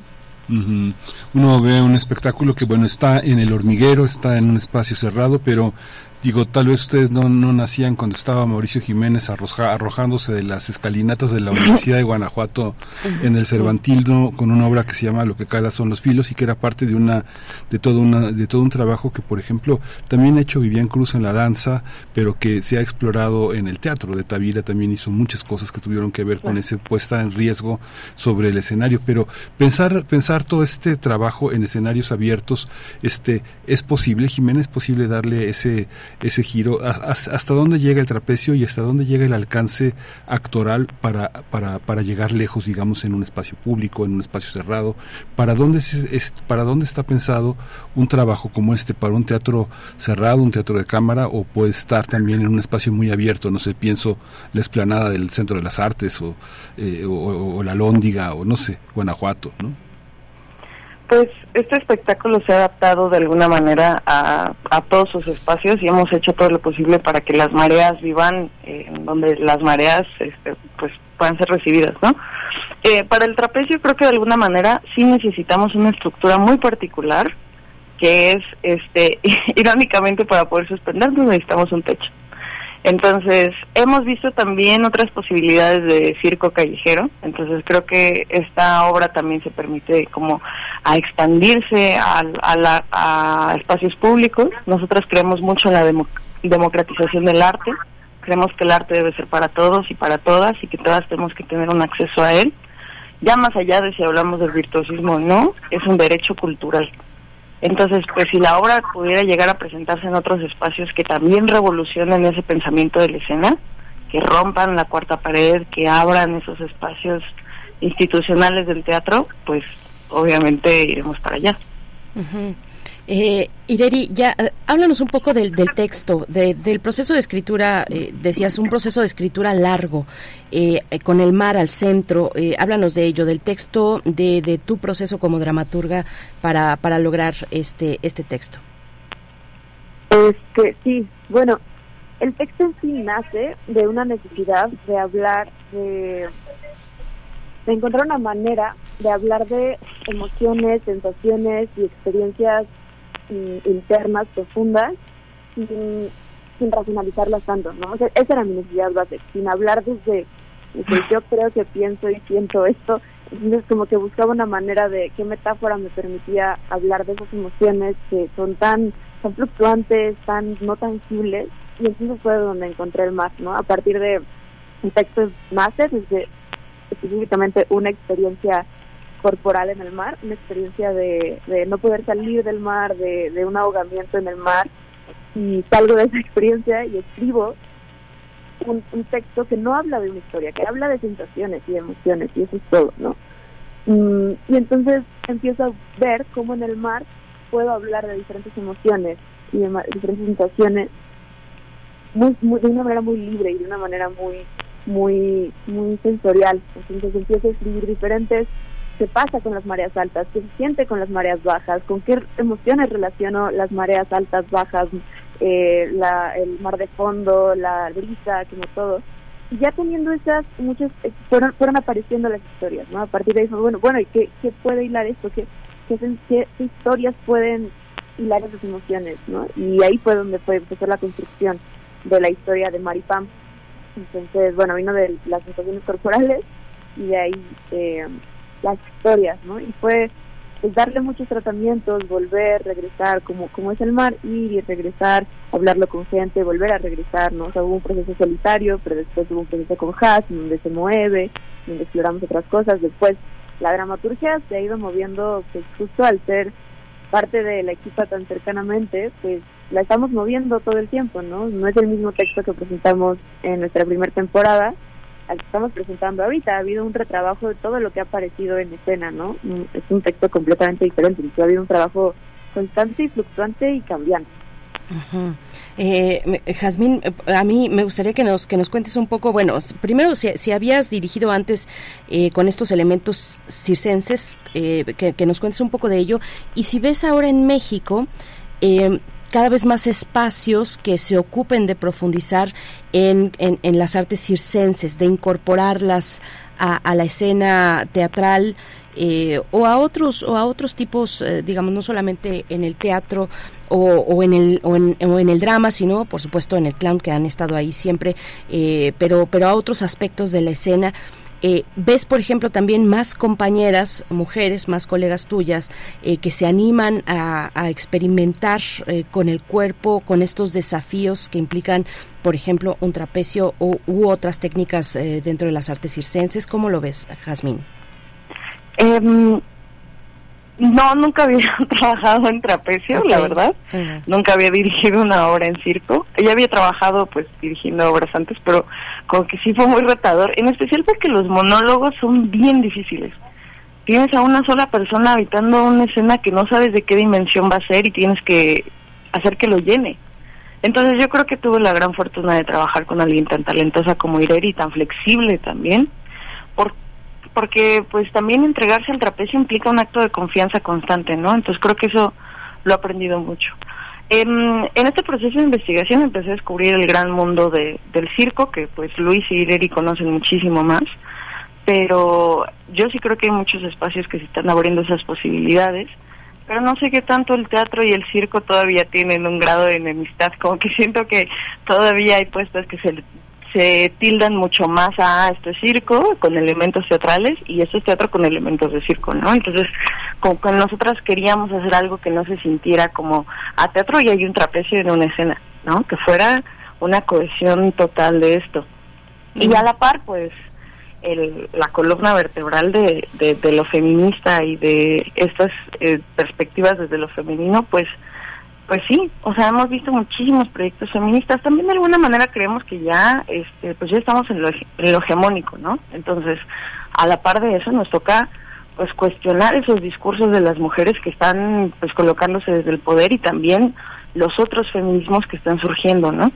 Entonces creo que nosotras, pues partimos mucho de nuestra trinchera, hablar exclusivamente del dolor, de la pérdida, que para nosotras, las mujeres que nos dedicamos constantemente al cuidado, y que pues se nos otorgó eso por generaciones, decidimos hacer una obra sobre qué pasa cuando, cuando decidimos perdernos y cuando decidimos abandonar y cuando decidimos, por eso creemos que es feminista, porque habla de la sororidad y habla también de, de negarse a, a tomar el camino que es, que es esperado de nosotras. Entonces, pues sí hay muchas creadoras que nos acompañan. Ujú. Sí, es muy interesante eso que comentas, Jimena, porque hay una hay una parte, eh, perdón, Jazmín, este, perdón, Jazmín Cato, hay una hay una parte muy interesante porque con todo y que fue muy, muy, muy criticado y un motivo de reflexión el tema del Me Too, también puso en evidencia la necesidad de que músicas, músicos mujeres, eh, eh, directoras de teatro, actrices, trabajaran en conjunto, tal vez también como una forma, no de evadir, pero sí de generar una comunidad distinta a la de la comunidad vertical que genera el director, ¿no? El director como el, el, el dador, el, el, el, hombre en el que giran otros hombres y otras mujeres, y esta manera de, de, de, de, portarse como amigas, ¿no? En ese sentido tan profundo de la sororidad y que propone la teoría del feminismo, de los feminismos, es muy interesante. ¿Cómo, como lo observas, hay una, hay una manera distinta, digamos, de, este, de componer, de actuar, de, de, de desarrollarse entre mujeres? ¿Hay una escucha del texto, de la, de la interpretación distinta, este Jazmín?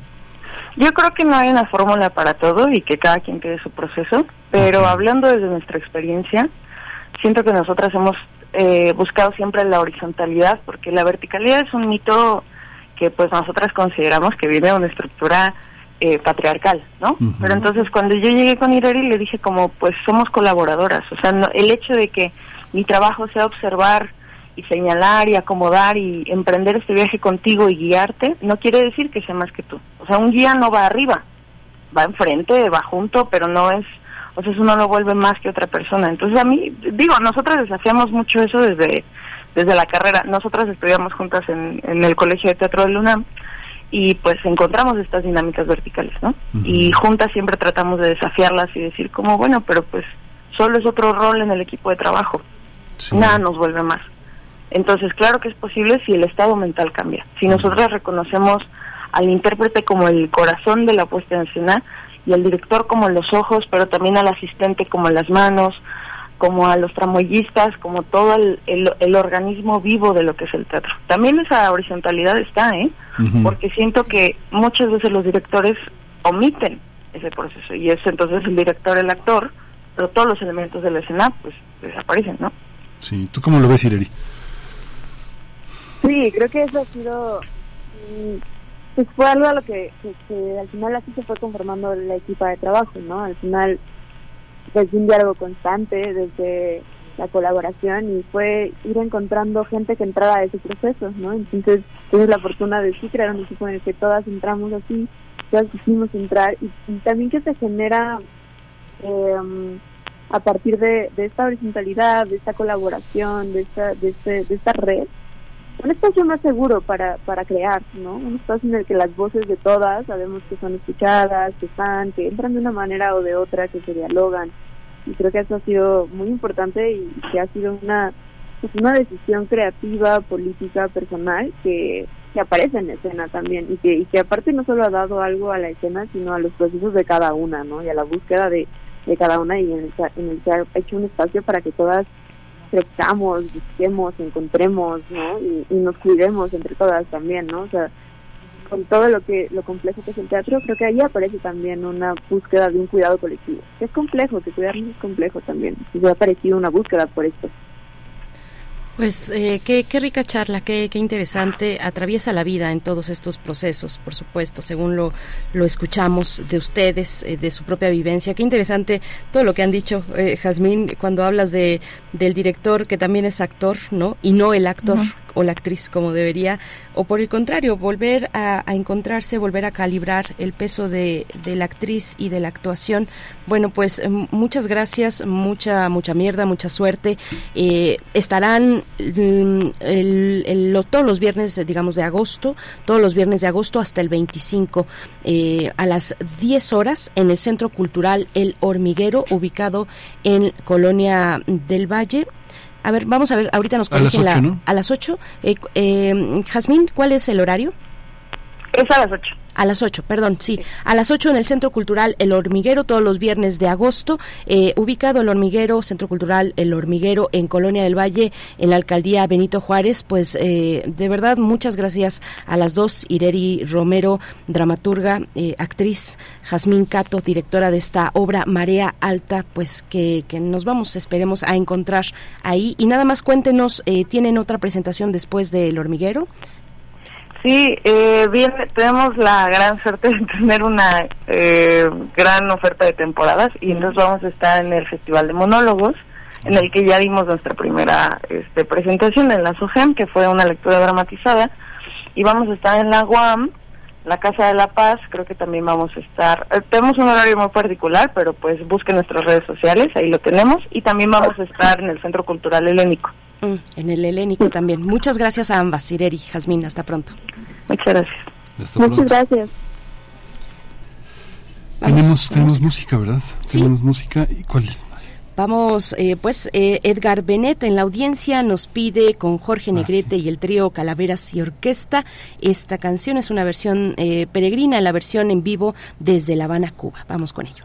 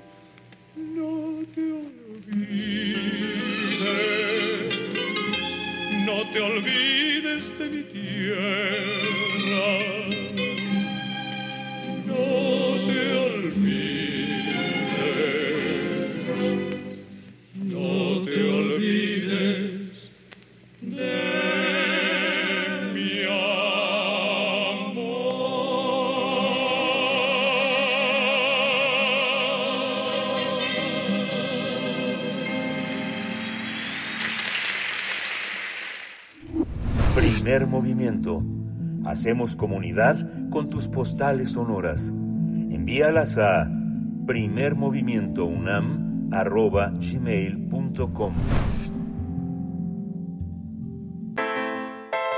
Nota Internacional.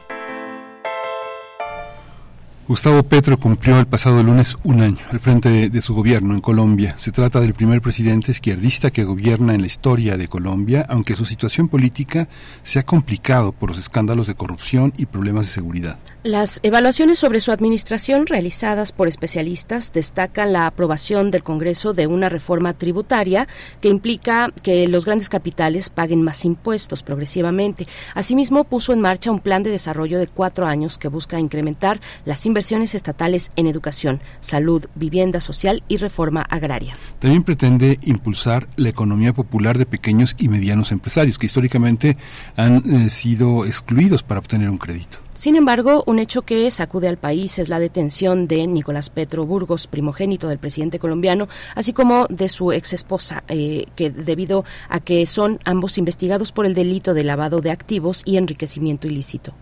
La Fiscalía acusa a Nicolás Petro de haber recibido dinero de personas ligadas al narcotráfico para financiar la campaña presidencial de su padre. Pues vamos a tener una charla sobre este primer año, un balance del primer año de gobierno de Gustavo Petro, las implicaciones del caso de su hijo Nicolás, sus eh, avances, eh, los desafíos que quedan por delante también, eh, apenas es el primer año. Y bueno, con este, con este objetivo nos acompaña el doctor Fernando Neira, investigador del, del Centro de Investigaciones sobre América Latina y el Caribe de la UNAM. Gracias por estar una vez más, doctor Neira.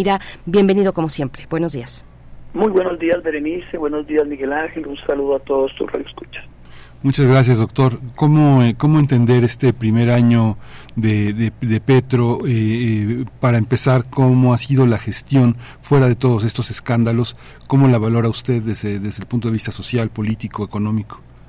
Bueno, mira, yo creo que lo primero que habría que señalar es que lejos de todos esos vaticinios catastrofistas que se plantearon con la llegada al poder de Gustavo Petro por parte de, de, los sectores de ultraderecha, en donde decía que Colombia se iba a volver como Venezuela, que era el dominio del castrochavismo, eh, donde se anunciaba fuerte ese temor de parte de diferentes sectores políticos y económicos que llegaron a vaticinar que había un, que iba a haber una inestabilidad en todos los ámbitos, que se iban a ir los capitales, que se perderían empleos, eh, se habló de que el, so, el dólar iba a llegar a, a un a unos incrementos eh, eh, nunca antes vistos, mejor dicho, que sería la debacle económica, ese era como el augurio con el posible ascenso de, Gustavo Petro al poder y nada de esto ocurrió, ¿no? Yo creo que ese es como un primer elemento a destacar de este año, porque sí había muchos temores, fue una campaña sucia eh, en contra del, del, del presidente, y claro, eso alimentó todo un posicionamiento que a la fecha se mantiene, pero que en su momento incluso hizo que el margen de ganancia respecto al otro candidato eh, fuera mínimo, ¿no? Entonces sí me parece un, aspecto importante de que nada de eso ocurrió.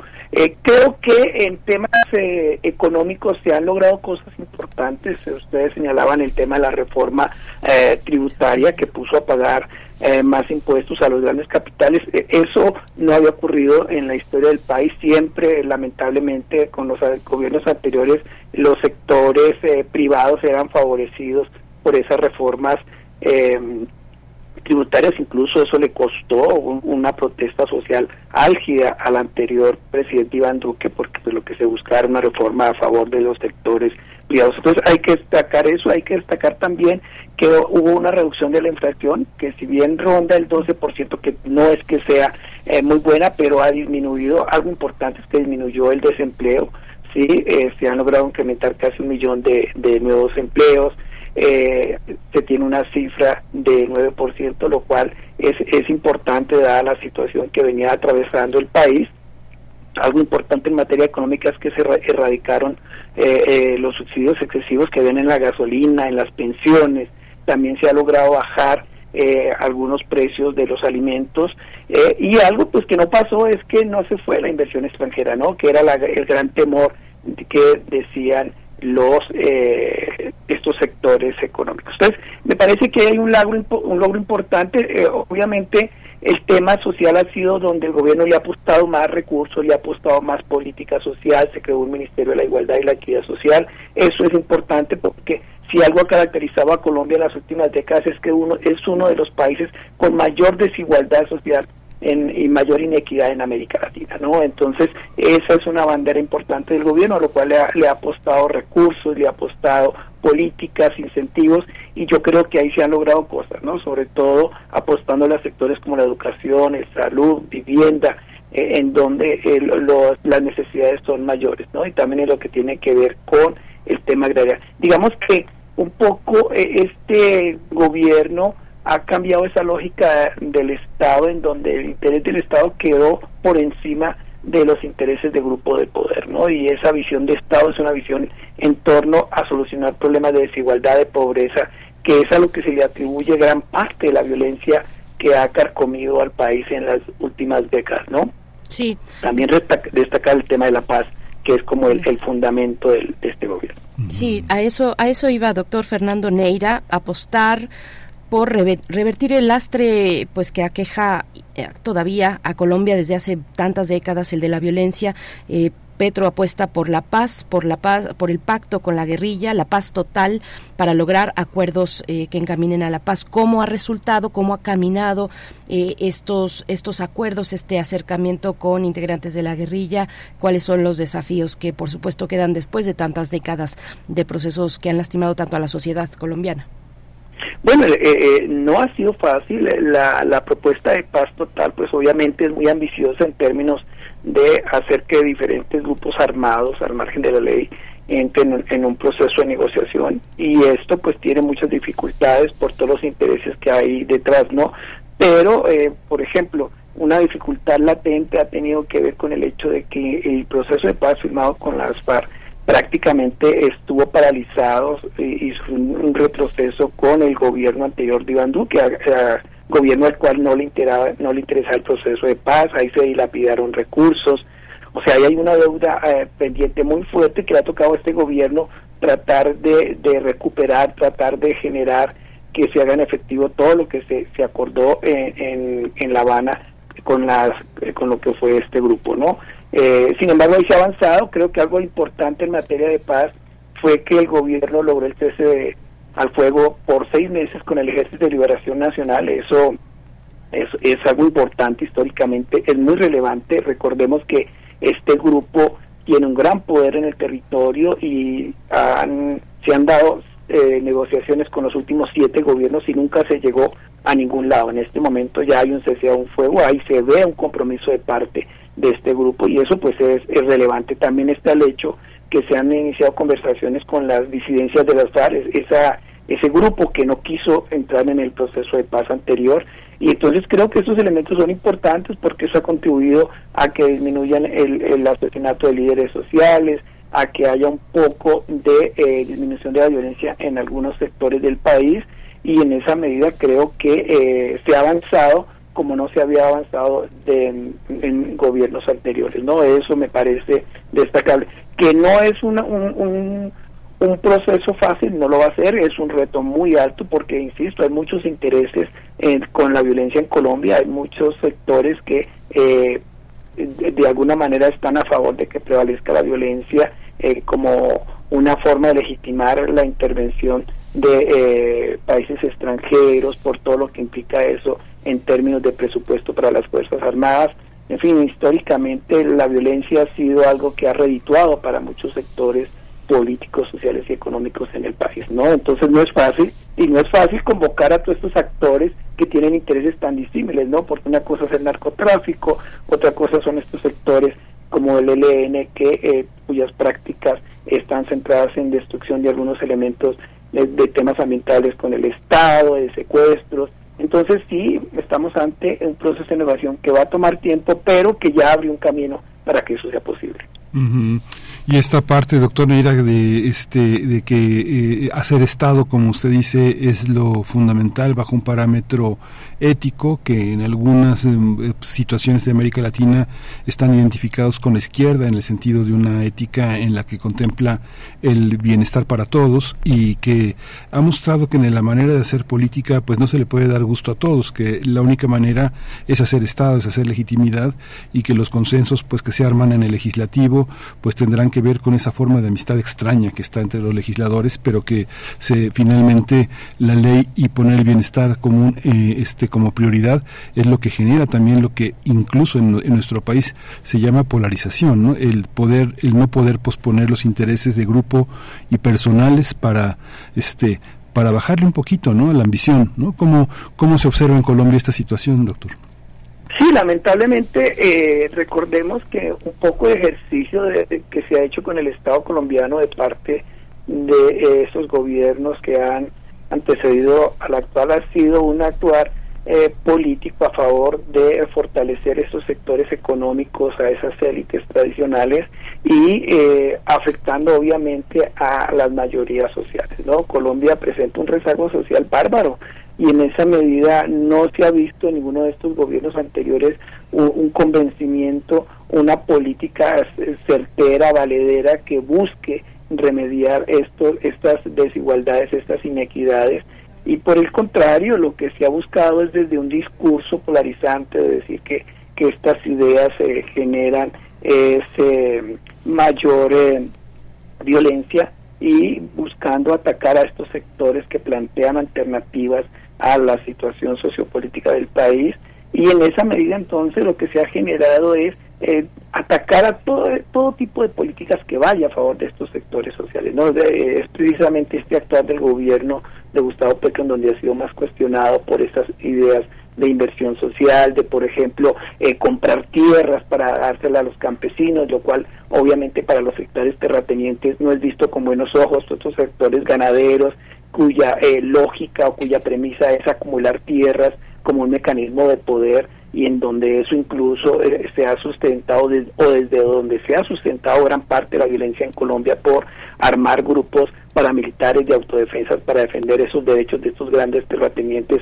Obviamente estas eh, políticas a favor de generar que el campo sea productivo, que, que el campesino tenga donde trabajar la tierra, que a nivel social las personas tengan trabajo, tengan eh, salud, tengan educación. Eso obviamente lo miran los sectores de oposición desde la mirada de cómo afecta sus intereses. En el tema de salud, las grandes eh, empresas privadas que controlan el sector salud no quieren que ese sector cambie. En el sector educativo, cuando se está planteando la, eh, la una, una educación gratuita para estos sectores privados, se ve con malos ojos. Entonces estamos ante una situación, eh, obviamente, que lo que hace es polarizar el discurso en función de defensa de unos intereses de sectores privados, pero con la excusa de que eso atenta contra la situación de la población en general. ¿no? La es muy lamentable y es quizás uno de los mayores escollos que enfrenta este gobierno, ¿no? tratar de cambiar esa visión del el impacto para la población de trabajar desde lo social. Sí, doctor, ¿cómo se ve la presencia de Colombia hacia afuera, hacia afuera, el diálogo con países aliados, por ejemplo, el diálogo en la región, eh, la relación con Venezuela, con, con Brasil? Eh, se ha llevado en estos días, se ha llevado a cabo la cumbre de la Amazonía en la ciudad de Belém, en Brasil. Ahí, eh, pues estos países, Brasil, Colombia, Venezuela, promueven la, la, protección, la, la, recuperación de la selva amazónica. han firmado un acuerdo y dicen, sin agenda social, no se puede salvar la selva amazónica, ¿no? El elemento social por delante. ¿Cómo, cómo ve eh, estas, estas relaciones, el emprender de nuevo las relaciones con Venezuela, en fin, todos estos elementos que tienen que ver con la región y las relaciones exteriores de Colombia?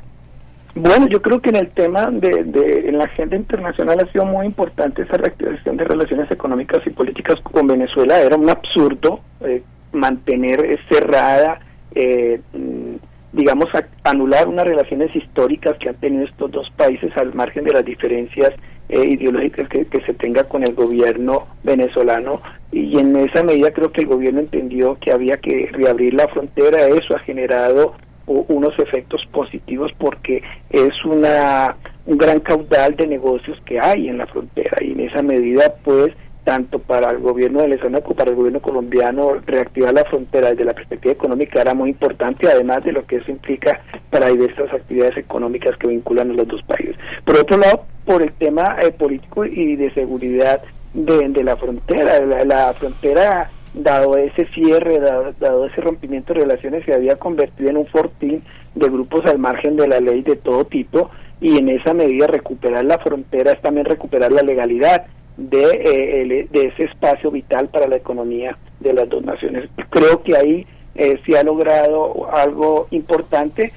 Tenemos que tener presente que estos no son procesos fáciles, que van a tomar tiempo. Obviamente ha habido un problema de parte que no ha existido un compromiso total de parte del gobierno venezolano. Sabemos de la manera como ellos ven eh, muchos temas, pero el que ya haya una negociación, el que ya Colombia tenga un embajador en Venezuela, el que la, ahorita haya un diálogo más directo entre los dos presidentes, creo que es beneficioso para el tema de las relaciones y sobre todo para esa población que obviamente está saliendo de Venezuela y que busca a través de, de, la dinamización de la frontera que le sea más fácil ese eh, ir y venir que es lo que antes se daba eh, con, con el país vecino antes de romper relaciones. Entonces, eso se me hace importante, es también importante el protagonismo que ha tenido eh, Colombia en relación con su presencia en UNASUR, con CELAC, cómo ha sido un gestor, un elemento, un, país que ha buscado liderar todos estos procesos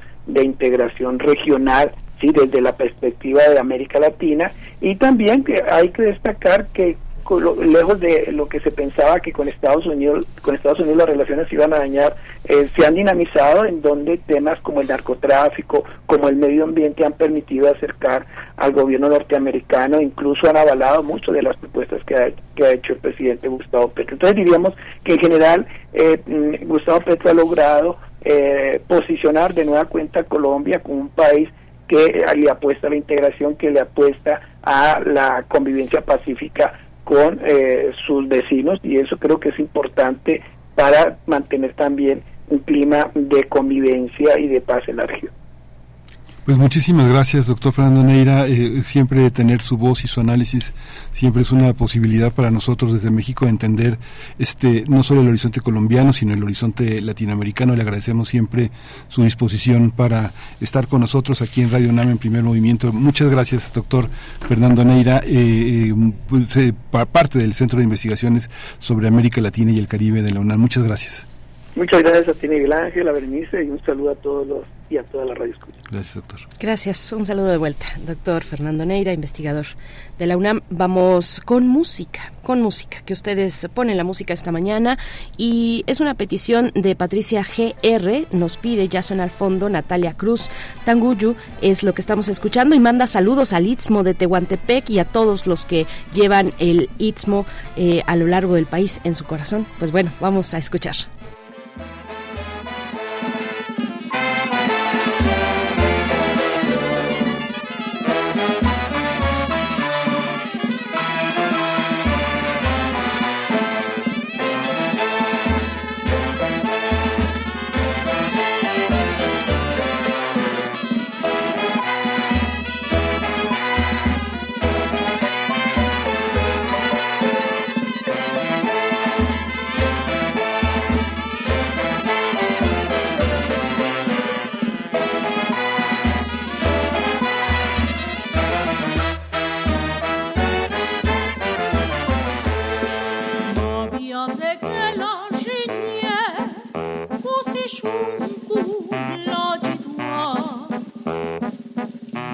Siedo, ma ci sie, tanguyu canabuna.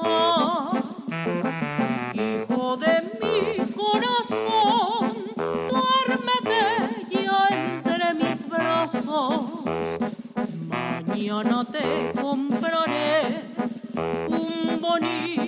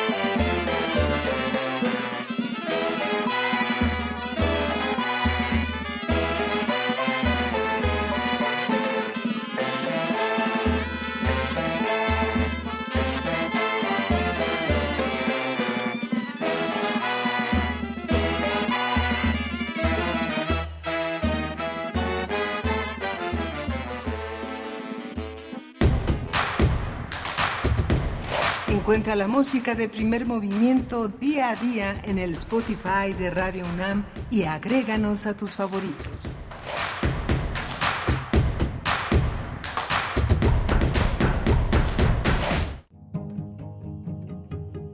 Pancho Villa, El mito revolucionario, 2023, 100 años de su fallecimiento.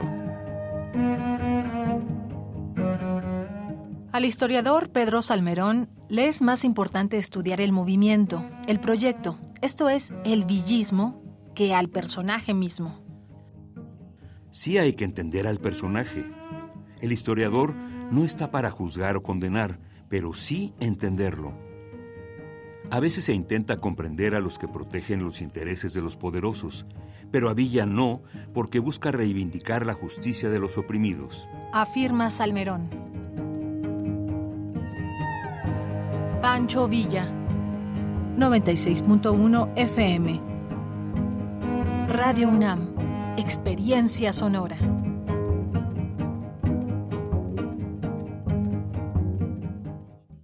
Habla Salomón Chertorivsky, integrante de la Coordinadora Ciudadana Nacional. Soy Salomón Chertorivsky y quiero que las y los chilangos vayamos derechito a la alegría. Ir derecho a la alegría es viajar en un metro seguro y moderno. Ir derecho a la alegría es que siempre llegue agua a tu casa. Ir derecho a la alegría es que todos tengan un nuevo seguro popular. La Ciudad de México puede volver a sonreír, porque cuando el odio se adueña del espacio público, la alegría es revolución. Movimiento Ciudadano.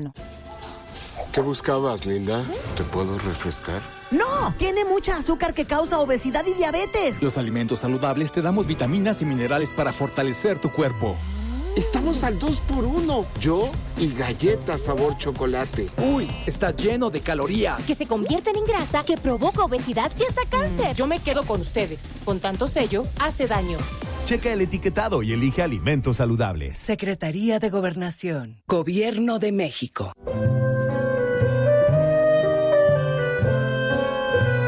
Gabinete de Curiosidades.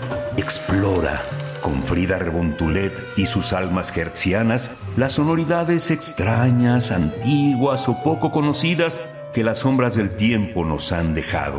Únete a esta expedición todos los sábados a las 5.30 de la tarde por el 96.1 de FM o en radio.unam.mx. Radio UNAM, experiencia sonora. La ciencia que somos. La ciencia que somos. Iberoamérica al aire. Descubre la ciencia que está presente en tu día a día a través de cápsulas, reportajes, entrevistas y reportes en vivo. Viernes de 10 a 11 horas por el 96.1 FM. La ciencia que somos. Iberoamérica al aire. Una coproducción de Radio UNAM y las direcciones de divulgación de la ciencia y de las humanidades.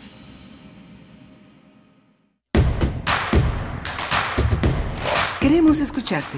Llámanos al 55 36 43 39 y al 55 36 89 89. Primer movimiento. Hacemos comunidad. Estamos de vuelta y ustedes escuchan primer movimiento Radio UNAM. Son las nueve con cuatro minutos de la mañana y el momento en el que les saludamos para iniciar esta tercera hora de transmisión, la última de la semana. Estamos en vivo este viernes 11 de agosto del 2023. Les acompañamos por el 96.1 de la FM y 860 de amplitud modulada, también en la web www.radio.unam.mx y en las plataformas que reproducen esa señal eh, de internet, esa señal de radio y la señal de nuestra página electrónica. Pues bienvenidas bienvenidos. Estamos ya con ustedes para empezar eh, con los últimos contenidos que tenemos todavía por delante. Y Rodrigo Aguilar se encuentra eh, en, la, en, la, organización de toda de todo este escenario radiofónico, eh, producción ejecutiva. Le asiste Violeta Berber, el señor Jesús Silva en la operación de la consola, en los controles técnicos.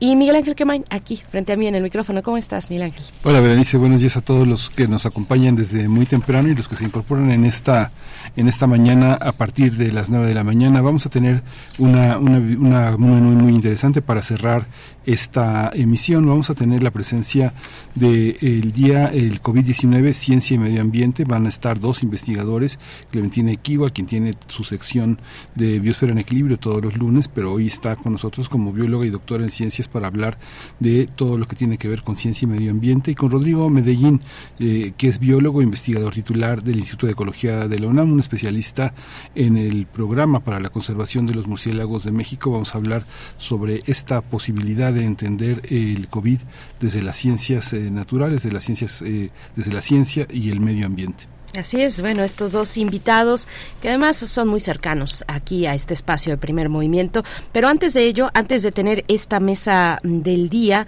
vamos a tener la poesía necesaria, por supuesto, con Miguel Ángel Quemain y también las recomendaciones literarias desde el Fondo de Cultura Económica con la escritora y periodista Verónica Ortiz, nuestra querida Vero Ortiz, a quien le enviamos un abrazo, un abrazo con todo nuestro cariño por parte de este equipo.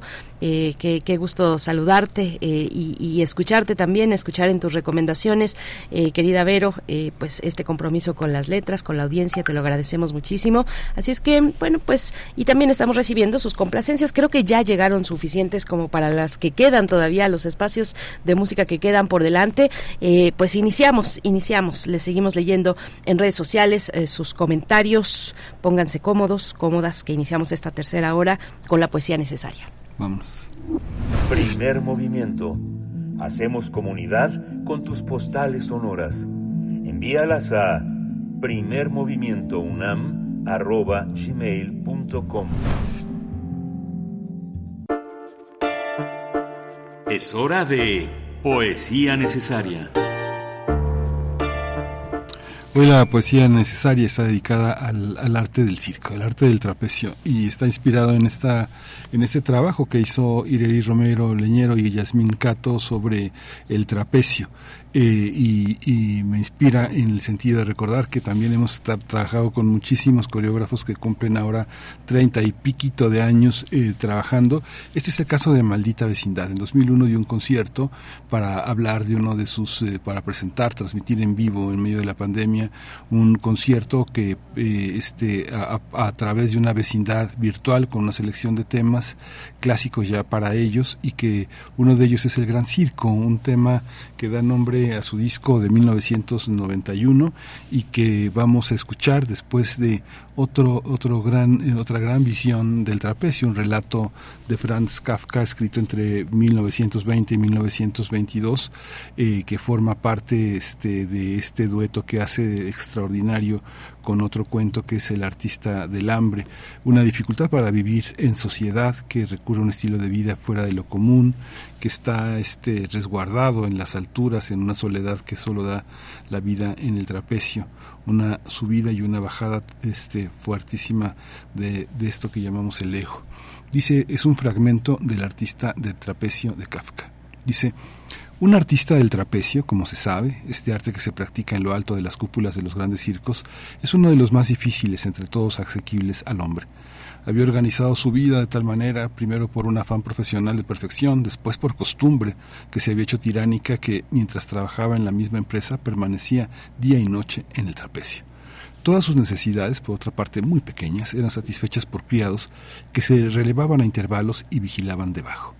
Todo lo que arriba se necesitaba lo subían y bajaban en cestillos construidos para el caso.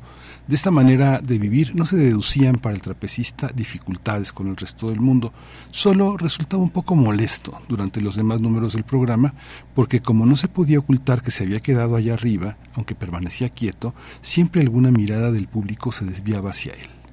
Pero los directores se lo perdonaban porque era un artista extraordinario, insustituible Además era sabido que no vivía así por capricho y que sólo de aquella manera podía estar siempre entrenado y conservar la extrema perfección de su arte. Allá arriba se estaba muy bien. Cuando en los días, cuando en los días cálidos del verano se abrían las ventanas laterales que corrían alrededor de la cúpula y el sol y el aire irrumpían en el ámbito crepuscular del circo, era hasta bello. Su trato humano estaba muy limitado, naturalmente. Alguna vez trepaba por la cuerda de ascensión algún colega de turno que se sentaba a su lado en el trapecio, apoyado uno en la cuerda de la derecha y otro en el de la izquierda, y charlaban largamente. A no ser por esos momentos, estaba siempre solitario.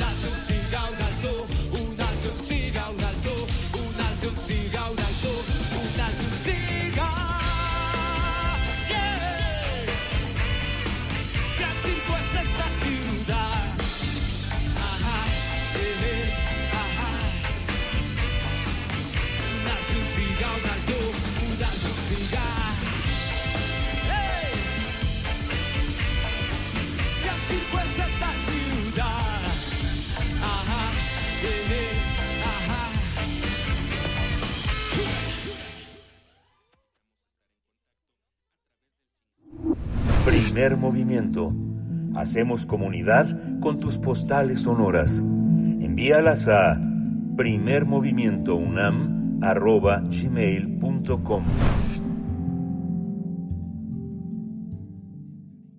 ¿Qué tal? Me da muchísimo gusto saludarles a las y los seguidores de Primer Movimiento y desde luego al equipo que lo hace posible.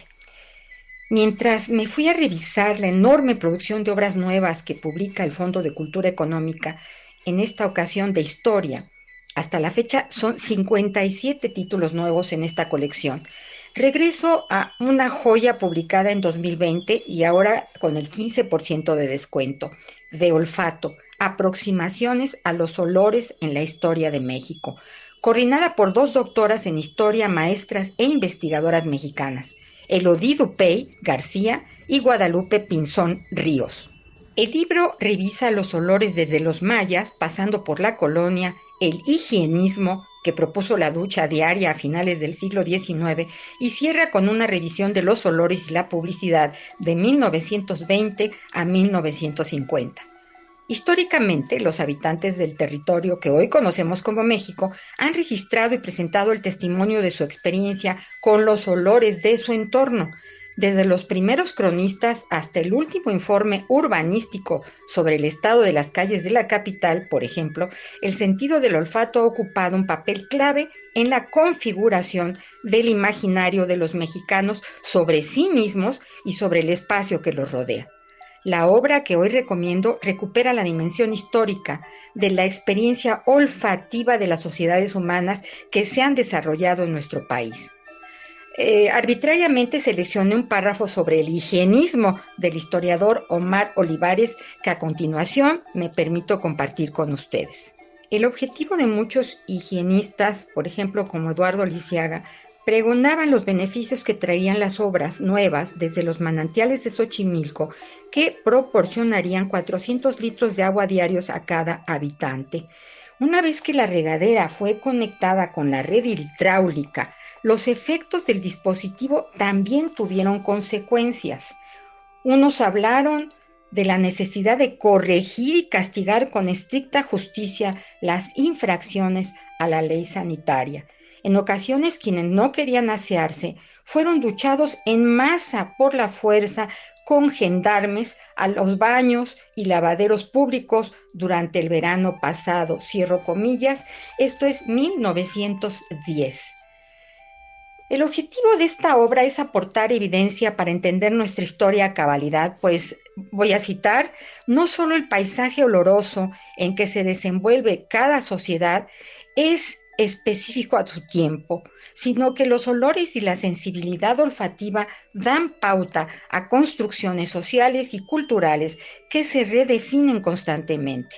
Publicada por el Fondo de Cultura Económica, el Instituto de Investigaciones Históricas de la UNAM y el Centro de Estudios Mexicanos y Centroamericanos, mucho les recomiendo a ustedes de olfato, Aproximaciones a los olores en la historia de México, una obra que no pueden perderse. Gracias, hasta la próxima.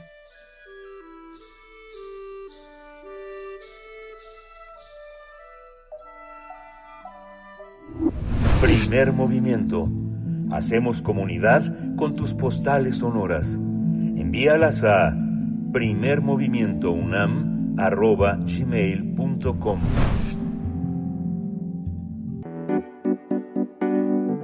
La mesa del día.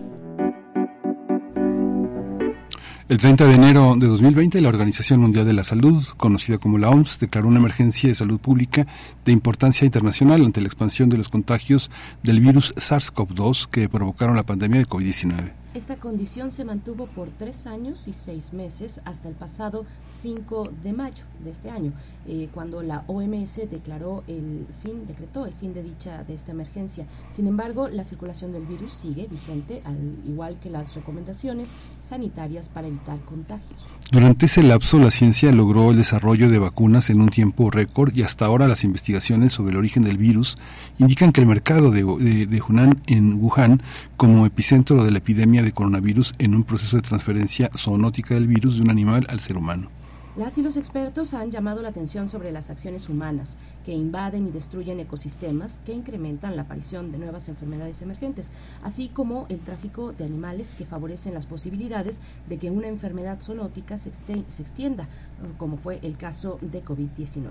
Pues vamos a analizar el papel de la ciencia ante la pandemia de COVID-19, sus implicaciones, su relación con el cuidado del medio ambiente y están con nosotros la doctora Clementina Equigua, y es bióloga y doctora en ciencias para, por la Facultad de Ciencias de la UNAM, es divulgadora en el Instituto de Ecología de la UNAM, donde también lleva las redes sociales del Instituto y la revista digital Oikos. Es colaboradora todos los lunes de Biosfera en Equilibrio aquí en Primer Movimiento. Le doy la bienvenida, Clementina. Bienvenida, buenos días. Muchísimas gracias. Y es un enorme gusto estar aquí en persona porque siempre nos hablamos por teléfono. Así que estoy muy, muy feliz. Muchas gracias. También, doctora Clementina, eh, que iba a detenerte esta mañana y en viernes. Bueno, qué fortuna, qué fortuna para nosotros, para la audiencia. También nos acompaña el doctor Rodrigo Medellín Legorreta, biólogo, investigador titular C del Instituto de Ecología de la UNAM. Es especialista en ecología y conservación de mamíferos, fundador y director del programa para la conservación de los murciélagos en México. Ustedes ya lo conocen, ha estado aquí, es parte de la casa.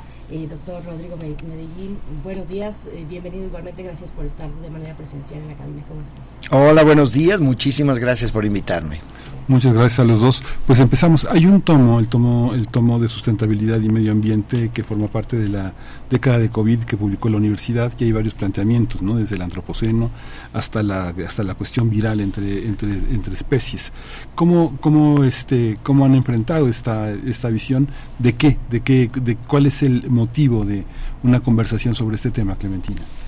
Bueno, la, la, gran preocupación es que el asunto de este tipo de enfermedades no tiene que ver nada más con nosotros o nuestra relación directa con los animales en un mercado, sino que es un reflejo de lo que está sucediendo en el mundo como un todo.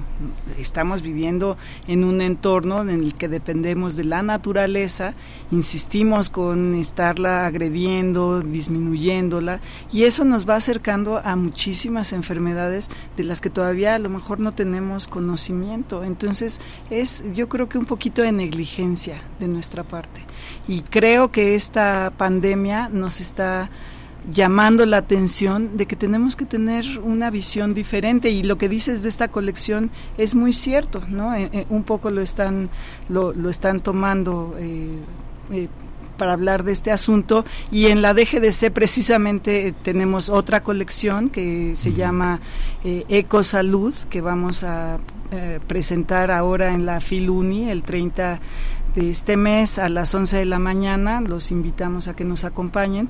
Y precisamente es esta visión lo que sería una salud, que en alguna ocasión ya la mencioné, ya la hablé aquí precisamente durante la pandemia, eh, de, esta, de esta visión que necesitamos no solamente preocuparnos de nuestra salud como seres humanos, sino también preocuparnos de la salud de los ecosistemas y de lo que producimos como, como especie para depender de ello, la salud de los animales en, en particular.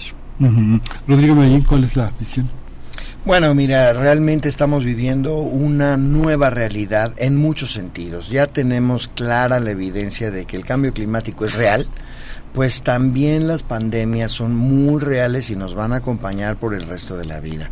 Entonces, lo que mejor podemos hacer como humanidad es, uno, entender a ciencia cierta el origen de estas pandemias y dos, tomar cartas en prevenir las siguientes pandemias.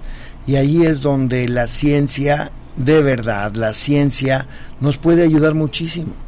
Entonces, una vez más, yo he hecho mucho énfasis en esto aquí con ustedes y en otros foros. Eh, hoy más que nunca es crucial que México tenga una verdadera fuerza científica, que los científicos mexicanos sean verdaderamente eh, apoyados, reconocidos, valorados por el potencial que tenemos de ayudar a resolver este tipo de problemas. El potencial que tenemos para realizar, para, para eh, pues revertir o caminar hacia soluciones eh, con problemas tan importantes, tan, tan amplios. Además, yo les pediría que, nos, que, nos, que en un ejercicio de retrospectiva nos comentaran qué significó la ciencia en este periodo de pandemia que vino a, confirmarnos o a confirmarles a las y los científicos este proceso de encierro de pandemia de SARS-CoV-2 de COVID-19 eh, y, en este sentido de cómo, cómo vamos a trabajar, pues empezar a ver también eh, las colaboraciones internacionales en la ciencia, eh, doctora Clementina. Bueno, una de las cosas que yo creo que fue muy importante es darnos cuenta como sociedad que realmente sabemos muy poco y, y que reconocemos poco el trabajo de la ciencia, ¿no? Por eso nos dejábamos engañar, por eso creíamos los rumores, por eso aceptábamos las noticias falsas como si fueran ciertas. Entonces, eh, yo creo que ese fue una oportunidad para que como sociedad reflexionáramos pensáramos y empezáramos a discutir qué tanto estamos eh, realmente conscientes de lo que está pasando en un grupo social que pues nos está trayendo el conocimiento a las mesas. A lo mejor fallamos un poquito con los comunicadores en que no, no hacemos suficiente eh, eh, comunicación de la ciencia, pero el caso es que que la, la, sociedad estaba un poquito desorientada, ¿no? Entonces, yo creo que eso fue, fue una llamada de atención y eh, como comunicadores también es, eh, nos dimos cuenta que tenemos que informar un poco sobre este ejercicio de cómo se hace la ciencia, que a veces tienes eh, resultados positivos o que, tú esperas que sean de cierta manera y que a veces tus hipótesis no se cumplen. Entonces es este ejercicio de pensamiento crítico, yo lo digo, en el que estás analizando lo que estás viendo, estás pensando, estás eh, cuestionándote y creo que así debemos funcionar como sociedad doctor Rodrigo, ¿qué, decir de esto? Bueno, la doctora Clementina habla de la divulgación científica, claro. Eh, de cómo, eh, de la necesidad de la divulgación, de una buena divulgación eh, apropiada, adecuada, a tiempo para la, para la sociedad. Y también vimos en este proceso, pues, toda esta cuestión de las noticias falsas. Hay voluntades también con múltiples motivos que pues lanzan a la sociedad, lanzan al debate público pues noticias totalmente falsas que hacen un daño profundo, profundo. Se dice que eh, pues revertir es mucho más difícil revertir una noticia falsa, ¿no? Aunque tengas todas las evidencias, el daño que hizo en un primer momento, revertirlo es muy complicado, doctor Rodrigo. Efectivamente, la ciencia ya llevamos muchas décadas en que la ciencia nos ha estado diciendo que estamos en la era de las enfermedades infecciosas emergentes. Tenemos desde hantavirus y coronavirus y ebolas y un montón de virus que están surgiendo que siempre han estado ahí, pero nunca habían tenido un contacto con el ser humano, pero como nos hemos estado metiendo cada vez más profundamente a las fronteras más remotas del planeta, estamos alcanzando a llegar a estar en contacto con ellas. Lo curioso aquí es que, como en tantas otras ocasiones, Berenice, la ciencia y la pandemia en particular saca lo mejor y lo peor de la especie humana. Por un lado, muchos científicos se volcaron a encontrar el origen de verdad y a buscar maneras de detenerlo y a crear las vacunas, lo cual fue maravilloso. Pero por otro lado hubo muchos científicos que a río revuelto ganancia de pescadores y que se dedicaron a cultivar un miedo, un terror. Tú te acordarás que cuando empezó la pandemia hubo muchos científicos, entre comillas, que inmediatamente lanzaron su dedo flamígero y señalaron a los murciélagos, diciendo aquí fueron los murciélagos los que nos dieron esto. Hoy afortunadamente por otros científicos con escrúpulos y con real evidencia detrás, han demostrado que los, murciélagos no jugaron un papel en el origen de la pandemia para nada, que más bien aquí tenemos esos dos orígenes que todavía están nebulosos porque falta la cooperación con China, que suelte la información que falta, en el sentido de que o se trató de un intercambio de patógenos en ese mercado húmedo de Wuhan, o se trató de un virus escapado de un laboratorio que tenía bajos niveles de bioseguridad y que estaba haciendo una investigación que se le llama ganancia de función. Esa, esa investigación que se llama ganancia de función es muy riesgosa, muy, hay que hacerlo con mucho, mucho cuidado y no tenían las condiciones allí. Déjame te explico rápidamente qué quiere decir ganancia de función. Tú tomas un virus, un patógeno, y te pones a jugar con él, con su genética, para ver cómo lo puedes hacer o más patogénico o más resistente o más de larga vida o de alguna manera cambiarle sus características biológicas empecemos a pensar para qué alguien quiere hacer este estudio de ganancia de función. Hoy hay investigaciones del FBI y de Interpol por un, mal uso de recursos tanto de la Organización Mundial de la Salud como del Instituto Nacional de Salud de los Estados Unidos, porque se fueron muchos millones de dólares a este laboratorio en Wuhan para hacer este análisis de ganancia de función y no tuvieron las precauciones para que no se escapara, ¿no? Entonces, están estos, estas dos teorías al paralelo y todavía no sabemos cuál es, pero en ninguna de las dos los murciélagos juegan un papel. Ahora, es algo que tiene que ver, es muy interesante porque de alguna manera tiene que ver con en el caso de la universidad con un elemento que es muy a veces muy menospreciado, que es la facultad de, de veterinaria y zootecnia, ¿no? que hay una parte muy importante y que es realmente reciente. Yo tenía el dato de que este en 1946 es la primera vez que se usa la que usa la categoría de salud veterinaria, ¿no? Y es muy interesante porque digamos todos los, todos veterinarios de todos los veterinarios que hay en México, casi el 40% están desocupados, ¿no? La encuesta de ocupación arrojó que ha disminuido un 2% y el promedio de salario de un veterinario es de este es de 7 mil pesos al mes. En lugares como Sonora o como Michoacán, un veterinario puede ganar 80 mil pesos, sobre todo en la implementación de crías, de, de cuestiones este, de ganado, ¿no? Pero hay una parte que eh, veo los trabajos de, de, Rodrigo, del doctor Rodrigo Medellín, y tienen que ver mucho con esta parte que no tiene que ver estrictamente con la veterinaria, pero está en una frontera, en un cruce donde la ciencia tiene que ser protagónica para saber que las cadenas que se rompen dejan eslabones sueltos que me imagino, ¿no? Como periodista me imagino que ahí está el peligro, ¿no? En lo que queda suelto y en lo que queda aislado de su cadena este, no tóxica, no peligrosa. ¿Es así, doctor? Efectivamente, así es, Miguel Ángel. Y lo que sucede aquí es una gran oportunidad de sinergias, de colaboración. En mi laboratorio llevamos más de 20 años de trabajar en conjunto con los veterinarios. Los biólogos y los veterinarios, aunque tenemos una rivalidad entre risas, ¿no? Este, nos decimos los pelaperros y los recoge cacas, ¿no? Este, en realidad lo que sucede es que tenemos un gran potencial de unir fuerzas y aprender uno del otro y llevar hacia adelante una estrategia científica que realmente nos acerque a la verdad. Habiendo dicho esto, tengo que señalar, me duele el corazón, se los juro, pero me duele el corazón de señalar un pecado que la Universidad Nacional Autónoma de México está, está cometiendo, porque se asoció la Facultad de Veterinaria precisamente con esta persona que estuvo promoviendo los estudios de ganancia de función en, eh, en Wuhan, el doctor Peter Daszak, al que yo he expuesto muchas veces en público, y eh, ya en la Gaceta de la UNAM salió hace varios meses una primera noticia diciendo, fíjense nomás lo alarmista que es y lo falso que hay detrás.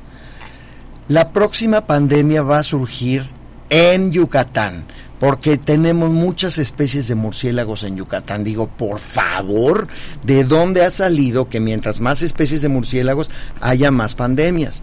Y desafortunadamente es una alianza entre la UNAM y esta organización que se llama Eco Health Alliance. Tenemos que tener mucho cuidado con estar apegados a la ciencia, a lo que realmente nos dice la ciencia. Y aquí los comunicadores como ustedes tienen mucho que ver para llevar al público la verdad. Sí, Rodrigo, usted ha, sido uno de los grandes promotores de, aclarar el sentido que tiene tanto la investigación como la mitología, como la cultura popular que rodea muchas especies que son muy maltratadas por eso. ¿Cómo, cómo lo ve, doctora? Bueno, eh, eh, ahorita que dice esto, Rodrigo, precisamente uno de los temas que estamos abordando en esta colección que se va a presentar eh, el 30 de este mes es de los virus se sabe poquísimo de los virus y cuando yo leí ese libro me di cuenta de lo poco que se informa sobre ellos. Entonces estamos acostumbrados como, como sociedad a ver a los virus como enemigos y en realidad hay un mundo desconocido que no solamente eh, demuestra que los virus son nuestros amigos, como, como decía, dicen nuestros sobrinos de, de, los animales, ¿no? Además de que los animales y las plantas son nuestras amigas, también los virus son nuestros amigos, eh, son parte de nuestro microbioma, están en, en muchos lados y están jugando papeles importantes en los ecosistemas. ¿Cuánto sabemos de eso? Poquísimo.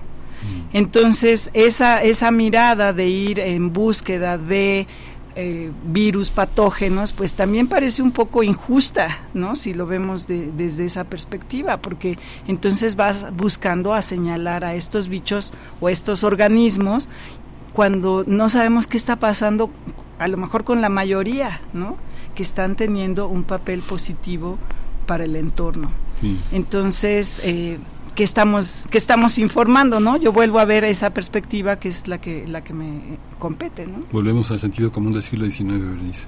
Sí, y, bueno, y, seguimos buscando el punto de balance, doctor. ¿Dónde está el punto de balance? Eh, con lo que nos comentaba de esta alianza EcoHealth, alianza EcoSalud, eh, poniendo como, como ejemplo, porque hay investigaciones, entiendo que hay investigaciones que se están llevando a cabo desde el año 2017, si no me equivoco, en la península de Yucatán, precisamente trabajando con murciélagos para eh, pues desarrollar desarrollar investigación sobre eh, nuestra eh, bueno ya usted nos contará qué tipo de, cuál es la naturaleza de estas investigaciones y que son investigaciones que se realizan en alianza por ejemplo con investigadores franceses ¿Se refiere usted a eso o de qué estamos hablando? ¿Cuál es el punto de equilibrio eh, que distancia el satanizar a ciertas especies del avance de la investigación científica. Efectivamente, hay muchas aristas, muchas líneas de investigación en todo lo que tiene que ver con esta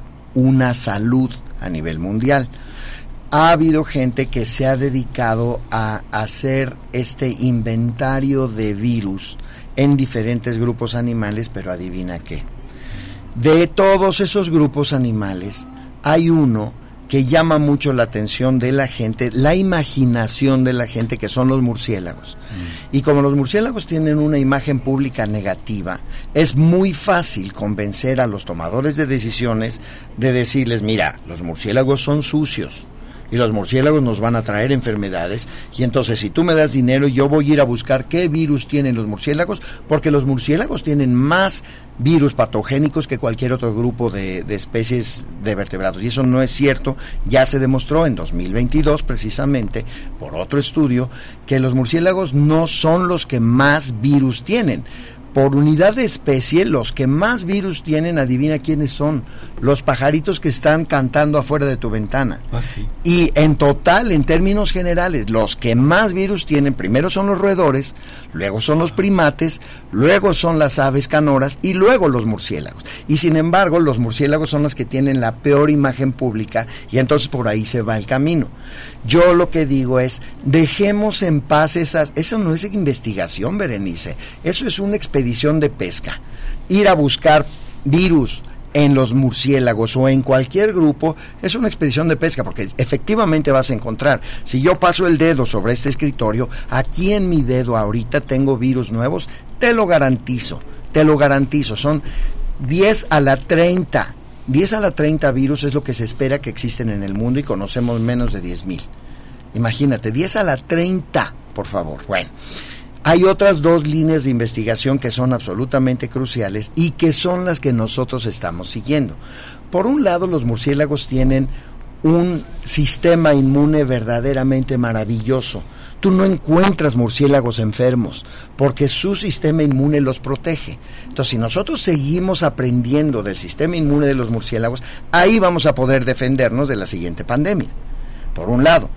Y por otro lado, hemos demostrado también que la mejor defensa para la siguiente pandemia es la conservación de los ecosistemas, por un principio que se llama el principio de dilución.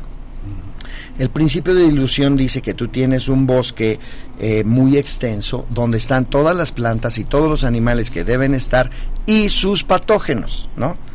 Pero están diluidos porque hay muchas especies coexistiendo. Pero cuando llegamos los seres humanos empezamos a quitar los árboles grandes, a matar a los depredadores grandes porque compiten con nosotros, a matar a los herbívoros grandes, venados, jabalíes porque nos gusta comérnoslos, y entonces simplificamos el, el, ecosistema y ahí causamos que dos o tres de las especies más oportunistas de ratones o lo que sea se vuelvan súper abundantes y por lo tanto sus patógenos se vuelven superabundantes y ahí tenemos un brote nuevo de una enfermedad infecciosa emergente o reemergente.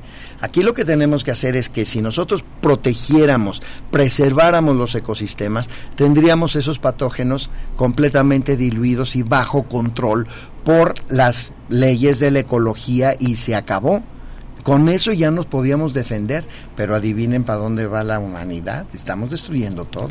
Sí, y, fíjate, eh, hace a principios de este año, yo no sé si lo vieron por ahí, que es un poco lo que eh, demostrando en los medios lo que está comentando Rodrigo, es que eh, empezó a salir que en la zona donde se está construyendo el tren Maya empezó a haber brotes más comunes de una enfermedad que se llama leishmaniasis, que es la úlcera del chiclero. Y si hace uno cuentas simples de las estadísticas que estaban diciendo en el medio que yo, que yo estaba leyendo, eh, pues se estaban encontrando un enfermo al día a ah, partir de que lo dieron.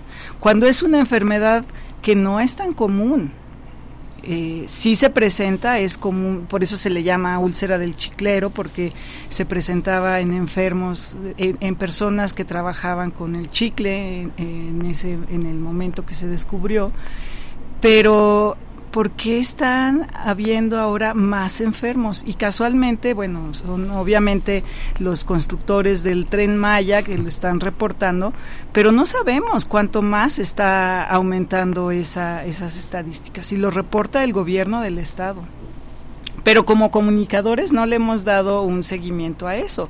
Pero para mí eso está demostrando lo que está diciendo Rodrigo. Estamos desbalanceando una situación ambiental y lo que está sucediendo es que eh, está aumentando el brote en los humanos, que somos los que estamos impactando el ecosistema.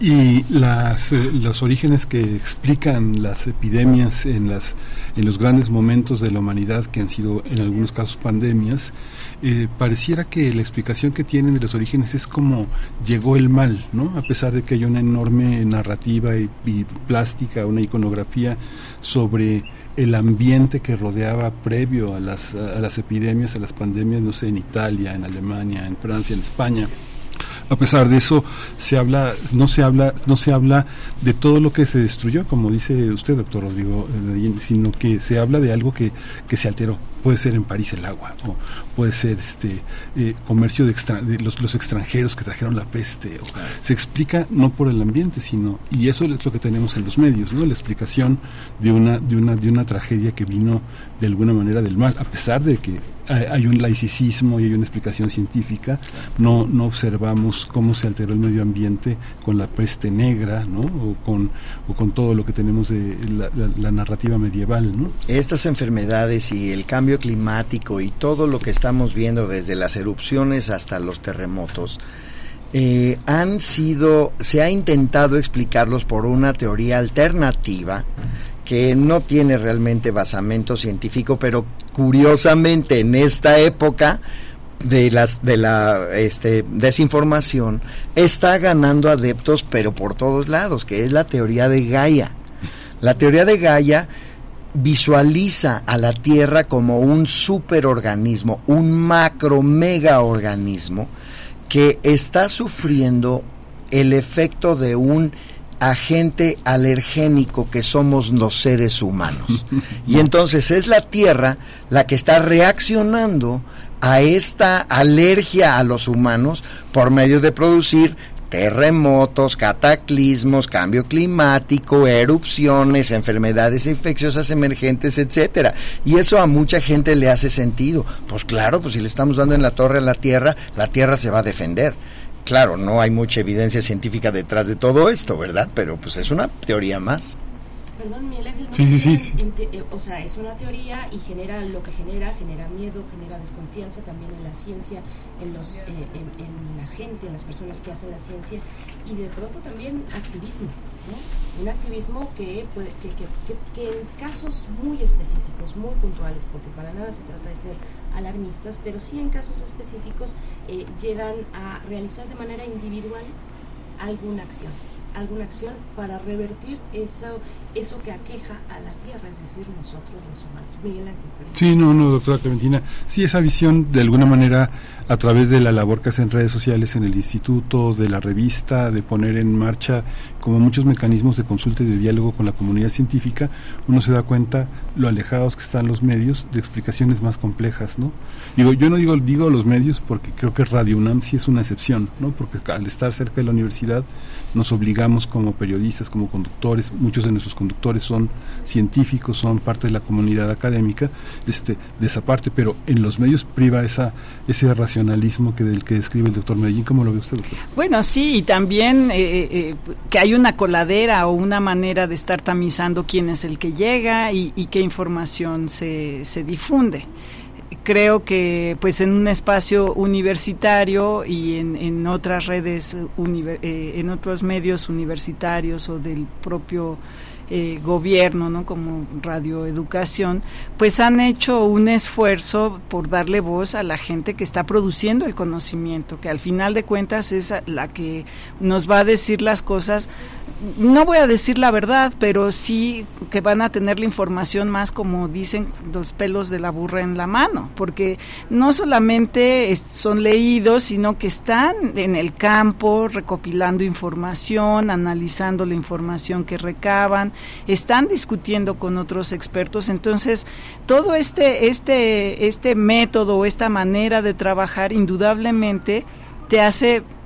cuestionarte y preguntarte muchísimas más cosas. Y creo que un poquito de este, de este hábito científico, pues quizá tenemos que adoptarlo un poco en nuestra manera de ser, no ser tan crédulos, ¿no? Entonces, bueno, la teoría de Gaia es bonita, eh, bueno, vamos a verla desde la perspectiva eh, eh, científica y eh, pues lo que dice Rodrigo de este principio de dilución está diciendo un poquito esto de Gaia, ¿no? O sea, si, si estamos alterando los ecosistemas, si los estamos dañando, pues estamos desbalanceando una proporción eh, natural en el, en el ecosistema. Entonces, vamos a, a verlo desde la perspectiva científica, ¿no? Entonces, yo creo que, que sí es, es importante como comunicadores eh, llevar la información disponible, llevar estas discusiones y, y, tenerlas presentes y no creerse las cosas a pie juntillas porque me la dijo pues el vecino que dice que es médico pero a lo mejor está en su casa este retirado ¿no? que ya no está con el perdón, pero puede pasar, ¿no? no hay recetas tampoco, me parece, porque lo que estamos, esta, una de las teorías sobre cómo surgió el SARS-CoV-2, esta que apunta al laboratorio, eh, que nos pone a, a, plantearnos cuestiones pues de ética, de bioética, ¿no? del arbitraje dentro de la ciencia en esos términos, en términos éticos, no, no hay recetas y estamos en un momento muy interesante, pero también eh, pues complicado, ¿no? Complicado. Ah, eh, pues vamos, vamos poco a poco ya llegando al, al, cierre, pero con respecto a esta cuestión de, de Gaia, por ejemplo, de la teoría de Gaia y de, y de cuáles son los factores que intervienen en, eh, pues, en, el deterioro de los ecosistemas, decimos, estamos como raza humana, como, como especie humana, perdón, pues llevando al planeta a estos límites. ¿Estamos todos? Es mi pregunta. ¿Estamos todos o quiénes, o quiénes están realmente? porque hay ahora también desde tal vez desde, las humanidades, desde eh, las ciencias sociales, eh, están eh, un poquito algunas teorías esclareciendo con esta cuestión del antropoceno, pensando también en, en el capitaloceno, que no somos todos los humanos, ni todas las formas de convivencia humana las que afectan de esta manera hasta llevar al límite a los ecosistemas, sino son ciertas formas muy puntuales y específicas capitalistas y aquellos eh, grupos humanos que se benefician del capitalismo los que efectivamente le estarían pues afectando en un grado muy importante al planeta. Es decir, somos todos, no somos todos. ¿Cómo se enfrentan ustedes científicos a estas cuestiones donde también interviene la política, eh, doctor Rodrigo? Es súper interesante tu reflexión, Berenice, porque efectivamente los seres humanos somos una especie sobre el planeta y somos una especie que culturalmente, históricamente nos hemos autodesignado los reyes de la creación. Somos los amos del planeta y de nosotros depende el futuro, etcétera, y nosotros decidimos qué especie vive y qué especie no vive. Y eso nos ha pasado una factura muy, muy cara en el sentido de que estamos viendo los resultados de no ponerle atención a un desarrollo verdaderamente sustentable. Entonces, si bien el capitaloceno, como lo bien lo mencionas, es una fuerza que está afectando a todo el planeta, no somos todos. Y hay otras culturas, los grupos indígenas que están viviendo en las zonas más remotas del Amazonas o de la selva del Congo, etcétera, que ni vela tienen en el entierro, pero que nos los estamos llevando entre las patas porque ya ellos mismos están recibiendo los efectos de un cambio climático, los efectos de una alteración en la atmósfera, de algunas enfermedades que ellos antes ni la debían ni la temían y hoy están allí presentes, ¿no?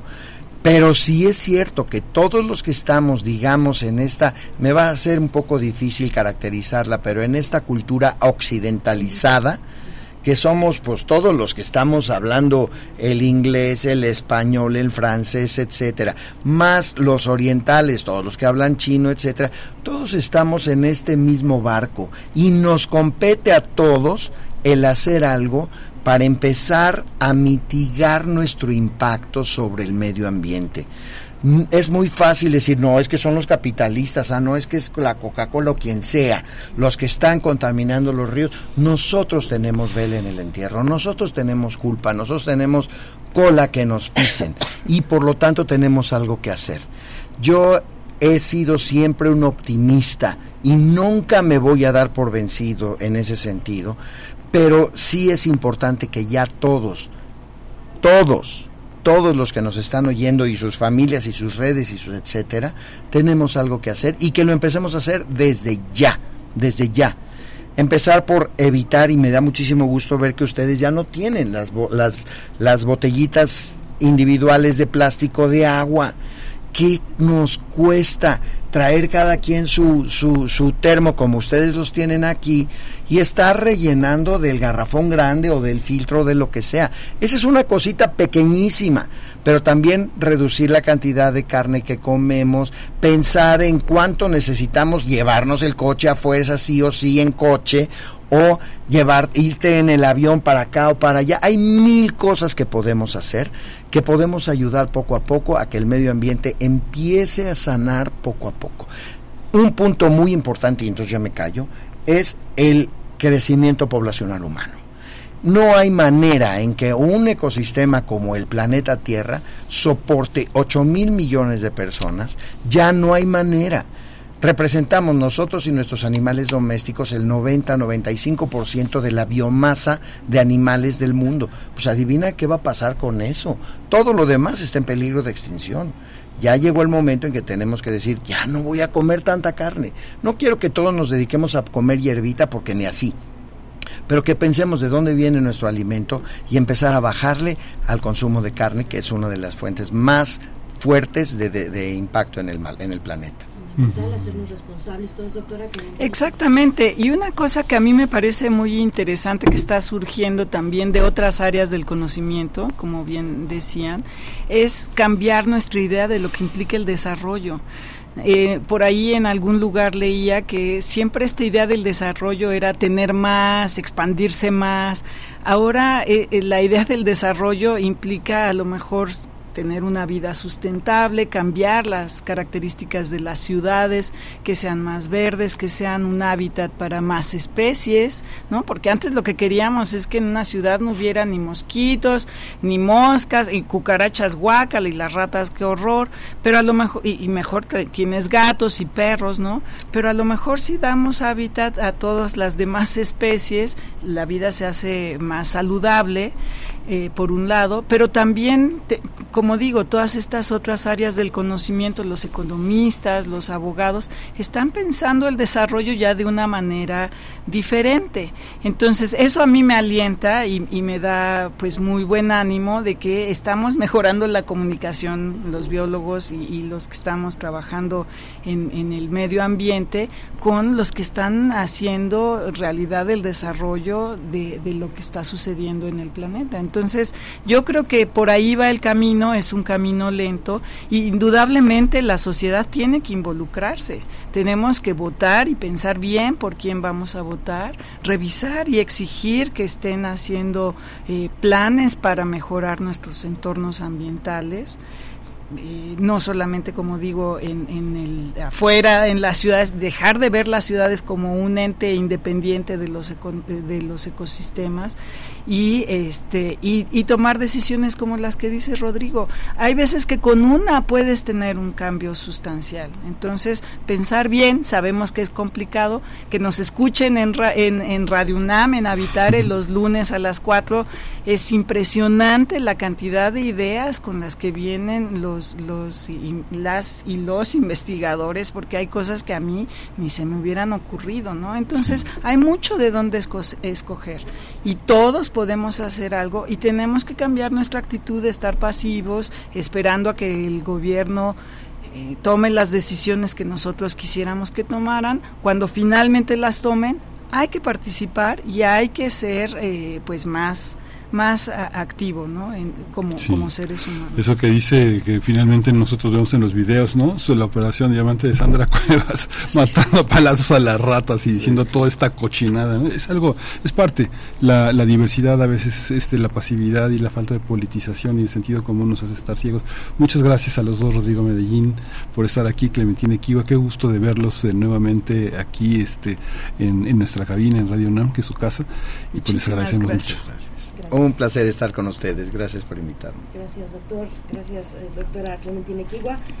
Eh, la colección Ecos Salud se presenta en Filuni 2023 el próximo 30 de agosto a las 11 de la mañana, no se lo pierdan.